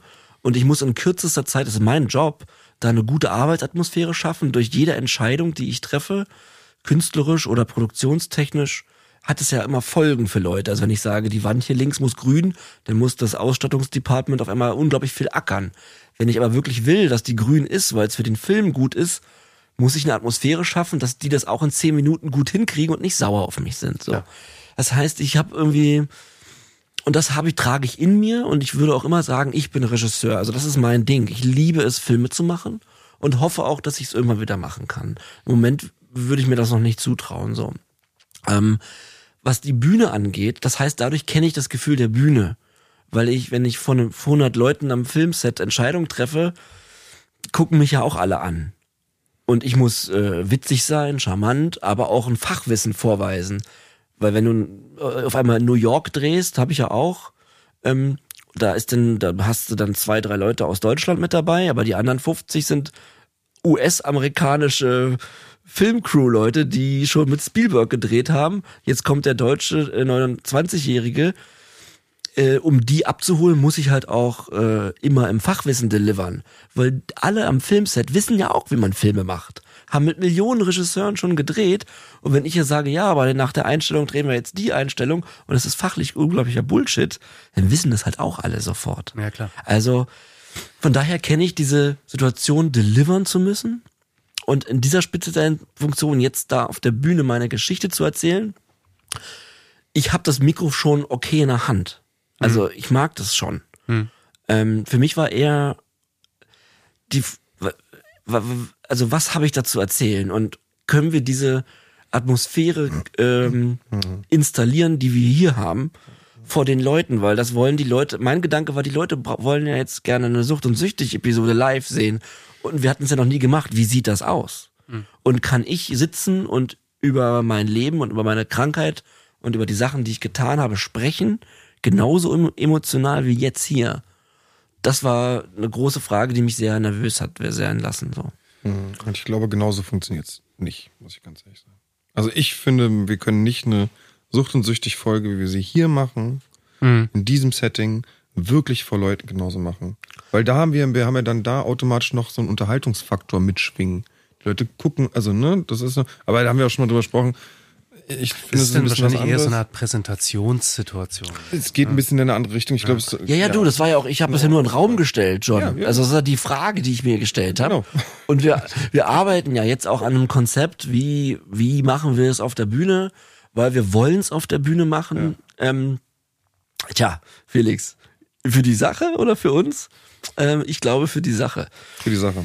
Ja, aber wieso hast du mich das so gefragt mit so einem Augenzwinkern? Naja, weil das ja mein Thema ist. Einfach. Ja, ja. Und, und ähm, also Augenzwinkern nicht im Sinne von, dass ich da jetzt was vermute. Nein, also ich will da jetzt naja. auch nicht irgendwie naja. anfangen. Also ich, ma ich mag es, ich kann, also ich kann es abrufen so mhm. irgendwie, ja. Aber wir haben ja auch eine Mission so und es geht ja auch nicht um mich als Hagen Decker. Die Leute klatschen ja nicht, weil ich was Tolles gemacht habe, sondern die Leute klatschen, weil ich weil ich äh, die Wahrheit sage. Und das ist was, was ich halt ähm, 15 Jahre nicht gemacht habe, da ich immer nur gelogen habe. Mhm. Und deswegen kann ich den Applaus auch in so einer Art mhm. annehmen, im Sinne von, hoffentlich sitzt hier einfach jemand, der der sich jetzt auch hinterfragt. So. Aber es ist natürlich eine sehr berechtigte Frage. Wir werden ja dann vermutlich auch noch irgendwann mal auf etwas größeren Bühnen dann sein. Und die Frage ist ja, wie ist es dann da? Also es mhm. ist natürlich, man muss da immer genauso achtsam wie mit allen Dingen, mit denen wir gerade machen, müssen wir da natürlich mega achtsam sein, dass das nicht ein reines Produkt wird, was wir verkaufen soll, wollen, sondern wir haben eine, eine Sache, für die wir einstehen, die wir transportieren wollen, die wir über die wir sprechen wollen. Und da muss es natürlich immer bei bleiben. Ja, und deswegen machen wir zum Beispiel auch keine mhm. Werbung, Felix. Ja, und, und, und ich meine, wie, wie es eben passieren kann, wenn es ja. eben dann aus, außer Kontrolle gerät, das habt ihr ja erlebt und es hat halt keine genau. Nachhaltigkeit. So. Ja, ja, ganz genau. Ja, das mit der Werbung kann ich verstehen. Ich würde gerne nochmal ganz kurz, ist es okay nochmal einen Punkt anzusprechen? Alles. Ich finde es ganz interessant so, also ne, du sprichst so über diese, okay, da ist der Regisseur, der dreht und da ist dieses Gold und dieser Glanz und so, yeah, coole Produktion so und dann gibt es diese krasse Schattenseite so, mhm. die ähm, ich glaube eben auch nicht so in dieser ganzen Tiefe erlebt habe, aber ich kenne sie. Und ähm, jetzt sind wir quasi abstinent und, und, und, und begeben uns in diesen Genesungsprozess rein. Und dieser Genesungsprozess finde ich, ähm, ich finde den für mich total spannend zu erleben so. Und ähm, ich würde da vielleicht gerne nochmal ganz kurz drauf einsteigen, weil ich das Gefühl mhm. habe, der ist ein, ähm, der ist auch ein Anker, um äh, von New York wieder heil zurückzulanden. So, und so beim mhm. Dreh, mhm. so oder bei diesen äh, Panels und so weiter. Ich, äh, ich finde den, also, weil das ist für mich wie so eine andere Ebene. Das hat damit eigentlich gar nichts zu tun. So, also die, dieser, dieser, dieser ganz pure ähm, Annahmeprozess, der ist für mich zum Beispiel, ihr meint so, Hagen, du meintest für dich, du, so dieses Alleinsein ist für dich so schwierig. Zum, ich habe für mich festgestellt, dass für mich das Alleinsein total notwendig ist. Also ist es auch für mich. Es ist notwendig, weil ich nie allein war. Hm. Ähm, ich war immer in Beziehung, seitdem ich 21 Jahre alt bin, durchgängig. Das heißt, jetzt habe ich auch noch die letzte verloren durch das, was ich getan habe und so. Aber äh, nicht, dass du mich falsch verstehst. Ich, ähm, ich muss da jetzt durch. Und ich muss damit klarkommen und auch eben alleine dann zu Hause abends. Ja. Ähm, und das auch eben jeden Tag. Ja, genau. Ich finde das auch. Es ist halt immer da. So. Heilsam. Es ist, es ist, Irgendwie ist es heilsam. Ich habe das Gefühl, ich werde neu geboren und hoffentlich habe ich wieder auch ein paar Möglichkeiten irgendwann. Und, und sorry, dass ich direkt weitergehe, aber ja, ja gut, empfinde ich genauso. Ähm, und, und John, du beschreibst zum Beispiel, du fühlst dich jetzt nicht so gut beheimatet gerade so. Ich kann das total nachvollziehen. Ich kenne das voll, dieses, ich bin auch ständig umgezogen. Das ist so widerlich, dieses Gefühl. Das, mhm. Man ist unfassbar entwurzelt so. Und ähm, ja, einfach in diesem Genesungsprozess, was sind eben die Skillketten, die man sich in so einer Situation baut? Ist das mhm. eine Kerze, die man anmacht oder ist es irgendwie ein Musikstück? Weil das Alleinsein und den, den Schmerz, die Trauer zu spüren, ist, glaube ich, wenn man diesem Moment nicht begegnet, kann man nicht genesen. Ja. Absolut. Also ich glaube, so diese, diese Dinge, so, also die sind ja alles gar, erstmal per se gar nicht so schlimme Sachen. Die tun aber halt nicht umsonst weh. Eben, weil man sie, man hat Dinge nicht gelernt, die man eigentlich, um ein normales Leben zu leben, braucht. So, und die haben wir halt, oder haben viele Menschen aufgrund von bestimmten Dingen einfach nie gelernt, so richtig. Und jetzt im Erwachsenenalter, wo die längst gefestigt sein sollten, Ich tun die halt allein. wahnsinnig weh. Ja, und das ist ja ganz, bei ganz vielen so. Ich war zum Beispiel auch ganz, also fast nie allein. Das sind so, es sind, sind halt, wie du schon sagst, sind eigentlich Anker im Leben, die man braucht, weil früher oder später werde ich mal allein sein. Das muss ich können.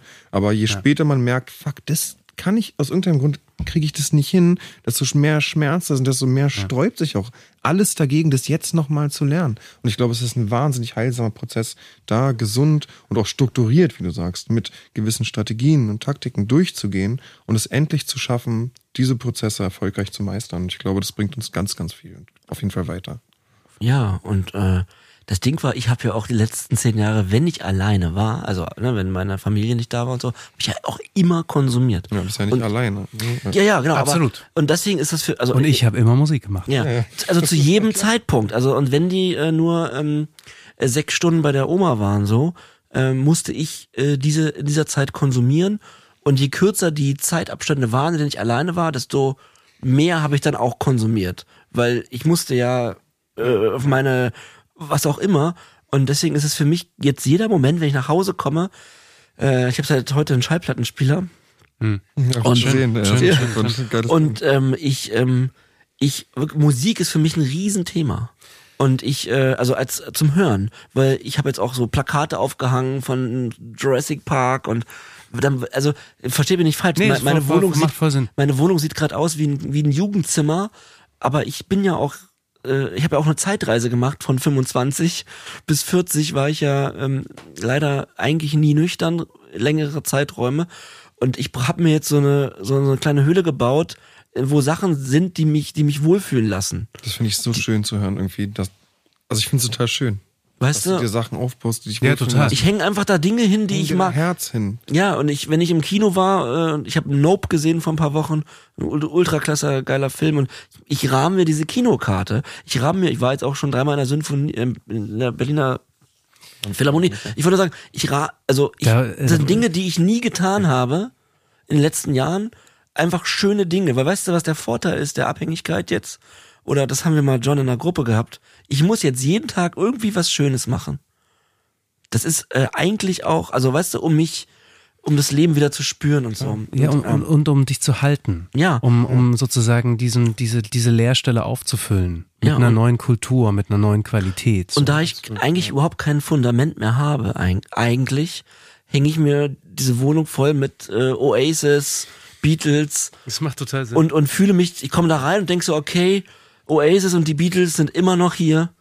Äh, ich mache eine Kerze an und dann ist das ist das ist, dann weine ich vielleicht auch, bin aber auch glücklich, aber das ist alles okay. Es gibt auch wirklich Halt, wie du Ja. schon gesagt hast. Es gibt Wirklich. Halt, das ist auch ganz wichtig. Ohne Scheiß. Ich würde es, wenn ich meine Heimat habe, dann mache ich das auch. Aber ich finde Ja. total schön, ich habe schon wieder so Bock, dich umarmen zu Das ja, erste, was ich mir hingehängt habe, war Marty McFly. So, weil das mein absoluter Lieblingsfilm ist, ja. Und ähm, deswegen habe ich jetzt auch so Merch an hier von, weil ich bin ohne Scheiß, das ist wie eine Rüstung, wie ein Schutzschild, der mich bei mir sein lässt. Das ist so gut. Ich- ich- Und, und das ist wahnsinnig verteidigens, äh, so, so, man muss das verteidigen, ne? Weil das kann ja auch ganz schnell wieder einreißen. So, das ist Mhm. ein unfassbar zartes Pflänzchen und deswegen finde ich auch dieses, dass es aussieht wie ein Jugendzimmer, macht total Sinn, weil du musst dir das auch in dieser Überpräsenz erstmal hinhängen, damit du das sehen kannst Total, so, und ja. aufnehmen kannst. Weil das, ich habe ja halt Emotionen mit all diesen Ja, Dingen, ja. voll. Als ich Jurassic Parks erst oder als ich, ich habe auch den Paten, auch hier The Godfather aufgehangen, auch einer meiner Lieblingsfilme, weil ich denke so, Mann, als ich den das erste Mal gesehen habe, habe ich was gefühl, gespürt, ja, Marlon Brando. Und ich, ähm, das lässt mich wirklich zu Hause, weil ich bin ja da nicht zu Hause in dem betreuten Wohnen. Es soll ja nicht mein Zuhause werden, dass ich mein Leben lang im betreuten Wohnen lebe. Ja. Aber so komme ich da rein und bin halt in meiner kleinen Welt. Ja, und jetzt gerade ist es deine Heimat. Genau. Ja, ja, das ist es auch. Jetzt Das ist es mein Zuhause. Und egal wie kurz es ist, ist Und es mit so. diesen kleinen Elementen ist es, fühlt es sich auch wie mein Zuhause an. Ja. Das ist doch schön. Ich, ist, ich habe das Gefühl, noch zwei Stunden weiterhin. Ich habe das Gefühl, dass es, ähm, also mir hilft es auf jeden Fall so, wenn es sozusagen um die Genesungsskillketten, nenne ich sie jetzt mal, geht. Ähm, mir, mir hilft es sozusagen, kleine Türöffner zu haben, um an die Gefühle zu kommen. Weil Nimm mal ein Ähm, Beispiel. Mache ich auch. Ach so. Ähm, äh, Wenn ich dich weil- ausreden lasse. ne, weil, weil eben sozusagen das, die Gefühle vermeiden ist so krass pervertiert und perfektioniert worden, Mhm. dass eben der Drang ja auch immer noch da ist und in die Gefühle zu kommen ist halt dadurch auch nochmal erschwert. So und Mhm. ähm, ich habe keinen natürlichen Umgang mit meinen F- Gefühlen vorher gehabt und den muss ich erstmal kennenlernen und äh, die Phasen von Trauer sind natürlich dann unfassbar überwältigend, wenn sie kommen. Das erste Mal und jetzt mittlerweile ist es ein bisschen abgeebbt und Trauer fühlt sich für mich anders an. Und so, ich habe so ein paar Sachen. Ich habe einen, äh, einen Song. Ich, hör, ich bin da wie so ein Autist, ich höre nur so einen Song. Den höre ich dann so 40 Mal am Stück. Kenn das. So mit Kopfhörern. Ja. Und dann sitzt man so da und so, uah. Verrätst du Ja. uns den oder ist das dann. Ich, ich hau den in die Playlist rein. Der ist gar nicht, Ach so. der ist gar nicht, der ist gar nicht irgendwie thematisch jetzt passend, aber der ist deswegen für mich so passend, weil ich habe schon ganz viele Trauerphasen mit diesem Song verknüpft. Und dadurch erinnere ich mich an diese Trauerphasen und kann wieder in die Traurigkeit. So, und dadurch äh, komme ich ganz schnell da rein. So, da gibt es dann wieder Phasen, da bin ich dann irgendwie so in Action und dann will ich den nicht hören, weil ich Angst davor habe, dass ich irgendwie abknicke. So. Aber wenn ich merke zum Beispiel, dass in mir diese Unruhe, diese Aggression wächst äh, und dann so meine Warnglocken angehen, weil ich merke irgendwie krass, irgendwas in mir ist nicht balanciert so, dann weiß ich, da ist dieses kleine Tool und da kann ich ran. Und dann setze ich mir und dann mache ich einen Spaziergang oder irgendwas, dann höre ich diesen Song. Und dann tatsächlich Routinen. Also mir helfen Routinen enorm so. Das ist auf Therapie auch ein großes Ding. Genau, ist ein sehr großes Thema. Also wirklich, äh, weil wir haben über das Essen gesprochen. Ich finde zum Beispiel, sich damit zu sprechen, wann isst man, was isst man, wie isst man, Ja. guckt man derweil ins Handy oder macht man etwas anderes? Also da Ja. wirklich, ist, das ist sowas, so, sowas ganz eigentlich Banales, aber da habe ich das Gefühl, ist so ist mein inneres Alter unfassbar jung. So. Unheimlich wichtig, ist wie mit der Schlafhygiene. Und so. Da gibt es einfach Dinge, die sind einfach wahnsinnig wichtig, die, wo man immer sagen würde, hä, ist doch Quatsch. Aber genauso funktioniert halt der Mensch, dass er sich Halt sucht oder äh, einfach Stabilität über solche Routinen. Und das ist ja auch, das hat man ja auch in, in irgendwelchen Institutionen und so ganz klar, dass Tradition und Routinen und, und Symboliken und so, also für uns als darauf sprechen wir halt als Menschen einfach total an und, und, und suchen uns. Das ist dein Lieblingswort, John, Menschen. Ich bin ein Mensch, du Menschen. bist ein Mensch. Wenn wir beide sprechen, sind wir Menschen. Wir, ihr, sie Menschen. Ja, sie essen Menschen. ja. Passt doch.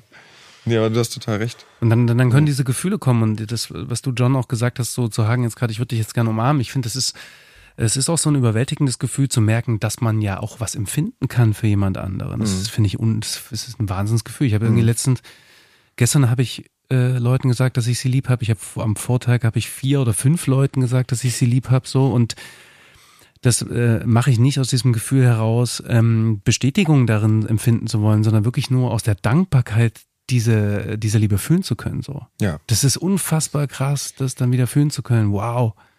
ja, voll.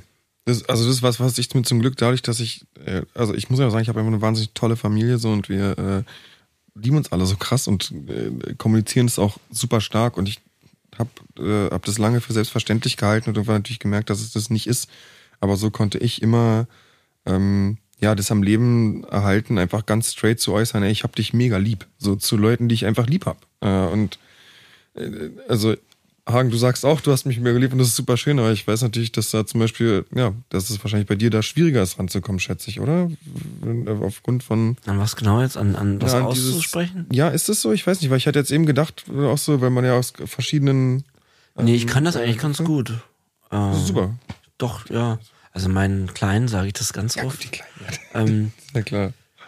nee, also mit ja, also aber immer, immer schwierig jetzt retrospektiv zu sagen, was habe ich eigentlich was habe ich in den letzten vielleicht auch 15 blöd. Jahren gut kommuniziert, aber weil weil ich ja oft ähm, äh, nicht wirklich fit war, aber ich habe immer früher auch gedacht, ich kann ganz gut über meine Gefühle reden. Dabei habe ich ja eben gar nicht über meine Gefühle geredet. So, also weißt du, äh, gerade wenn man dann konsumiert hat, dann hat man ja auch getextet, aber das war ja alles nur belangloser Mist. Das Und sollte ich jetzt auch gar nicht, das war immer im Prinzip blöd von mir, das sollte gar nicht in der Enge treiben oder so. Ja. Ich hab an dieses Herkunftsding gedacht und Ja, ich ja. habe da meine.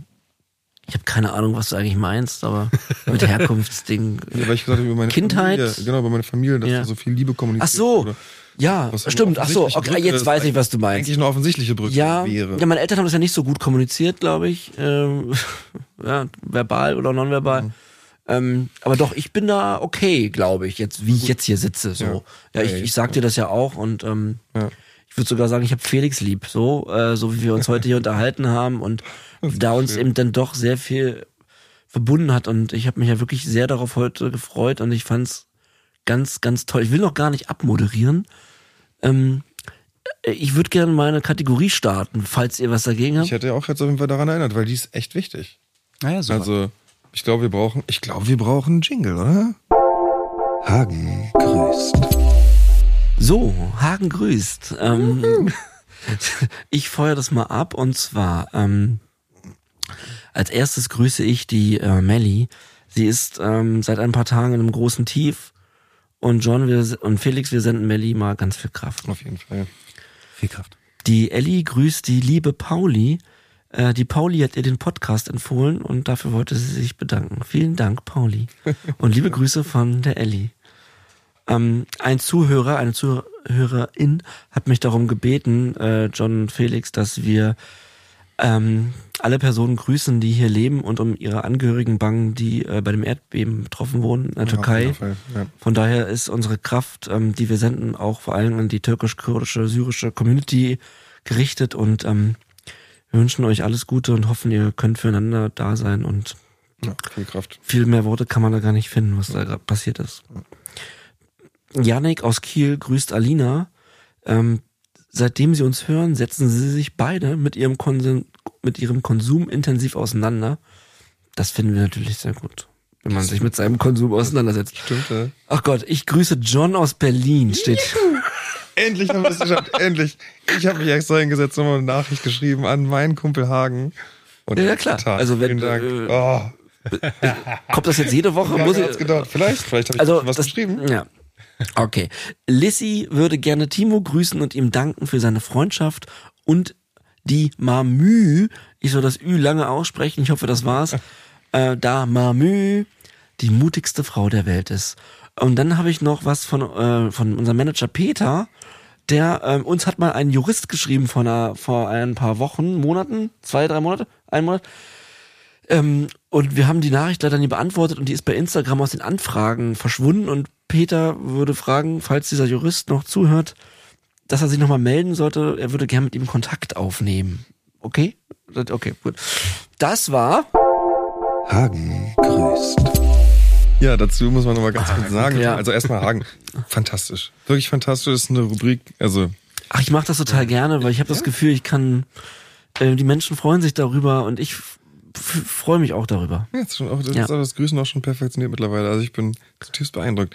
Äh, nochmal kurz zu dieser, äh, zu der Nachrichtengeschichte. Und zwar haben wir rausgefunden, dass äh, Anfragen teilweise nach vier Wochen, glaube ich, Ich glaube, vier Wochen, ja. gelöscht werden, also beziehungsweise für uns einfach nur verschwinden. Genau. Äh, das war uns überhaupt nicht bewusst. Wir kriegen ja äh, wahnsinnig viele Nachrichten und äh, haben, ja, lagern die deshalb sozusagen, um sie dann irgendwann zu beantworten. Genau. Das geht es gar nicht für uns.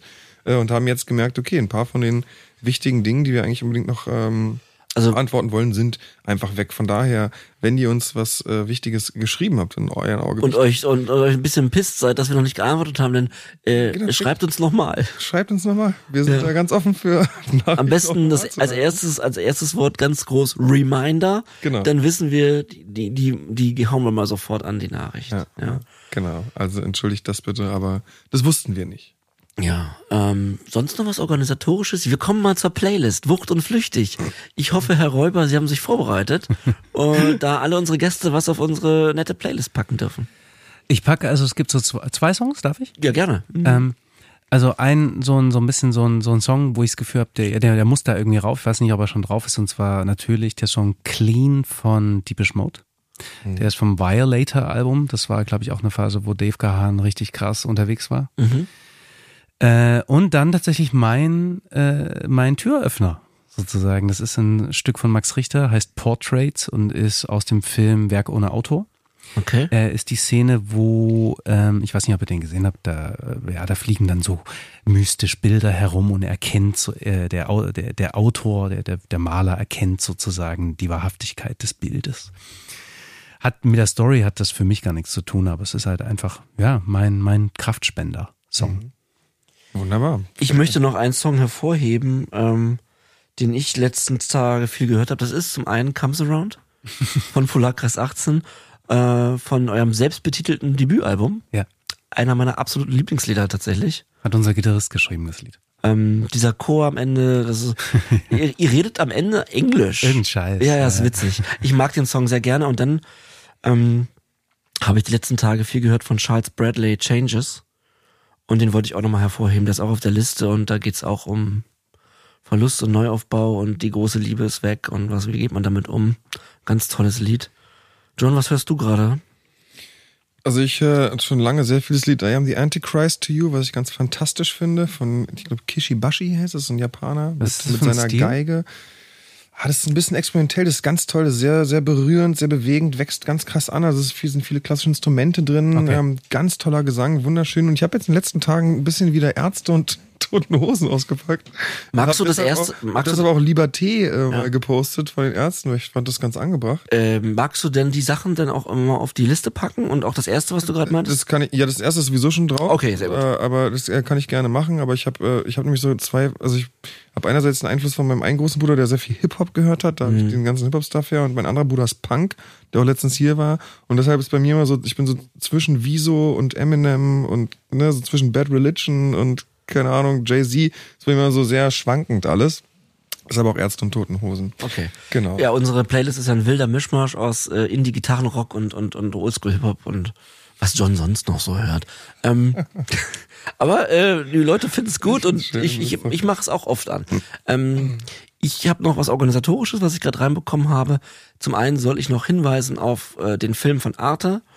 Ich Oh, süchtig, ähm, in dem ich mit äh, auftauche, ähm, mit äh, zwei anderen Süchtigen. Und ich finde, der, der, dieser Film erklärt wirklich ganz, ganz, ich finde ihn wirklich gut, erklärt ganz, ähm, ja, erklärt schön in 26 Minuten die Suchtkrankheit. Der ist super. Also die Bildsprache ist super. Ähm, die Menschen, die vorkommen, sind fantastisch. Es ist wirklich, wirklich ein toller Film. Äh, schafft gut so auch so eine bedrückende Atmosphäre an den richtigen Stellen. Man bekommt sehr gut mit, wie es sich anfühlt, ähm, in einer Abhängigkeit zu sein oder auch noch mit den Nachwehen davon zu kämpfen. Ich kann es nur sehr, sehr empfehlen. Schaut Genau. euch den an. Der Links, Wirklich gut. Links gibt's bei uns im Profil und auch äh, äh, ja überall, wo ihr ich süchtig heißt. Es gibt's auch in der ZDF und ARD Mediathek. Ähm, und das zweite, ähm, ich soll noch mal darauf hinweisen, dass unser äh, Sucht und Süchtig live in Hamburg bei YouTube zu finden ist, auf unserem neuen YouTube-Kanal. Und das möchte ich eigentlich nicht sagen, Peter, dass ich äh, die Leute bitte darum zu abonnieren. Das will ich eigentlich nie sagen. Jetzt habe ich es aber gesagt Jetzt kann, hast du jetzt aber geschickt und kann es, gemacht, kann es ne? auf ihn schieben, dass er gesagt hat, ich soll es sagen. Dafür hat man einen Manager. Weil ich habe mir eigentlich mal mit John wir wollen eigentlich nie um Abonnements betteln. Also wenn ihr wollt, abonniert uns, wenn nicht, ist auch nicht schlimm. Ja, hat Hagen gesagt. Ich es nicht. Es ist wohl so, dass wir einfach mehr Möglichkeiten haben. Wir haben, wie ihr wisst, wir haben immer noch keinen Partner. Ähm, und deswegen würde uns äh, jede Bewertung bei Spotify äh, natürlich helfen. So. Ähm, oder? Ja, ja, ich umarm dich ja gleich. Felix, wir müssen gleich äh, für Instagram einen Song schreiben. Morgen kommt die neue Folge. Hast du da jetzt Druck? Äh, Ich versuche mich auf die Genussseite zu begeben, mal ganz diplomatisch Auf welche. Seite? Sehr gut. Auf die Genussseite. Okay, sehr gut, dann machen wir das. Wunderbar. Äh, da ich nicht so viele Akkorde auf der Gitarre kann, wird das ein Zwei-Harmonien-Song. Ja.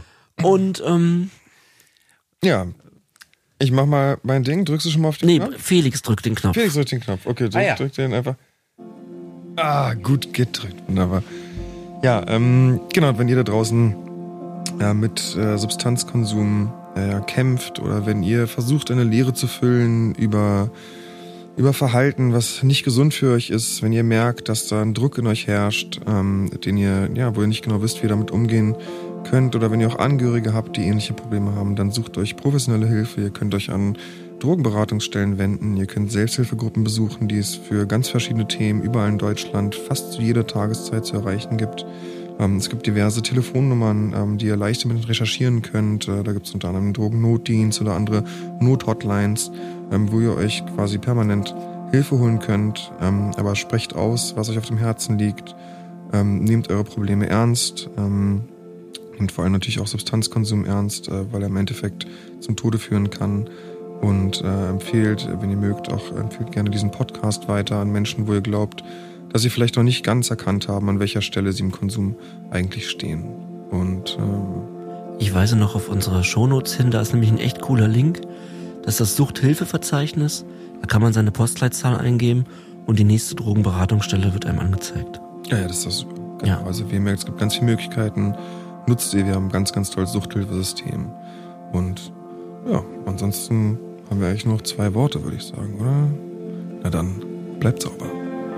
Bleibt sauber. Bleibt sauber.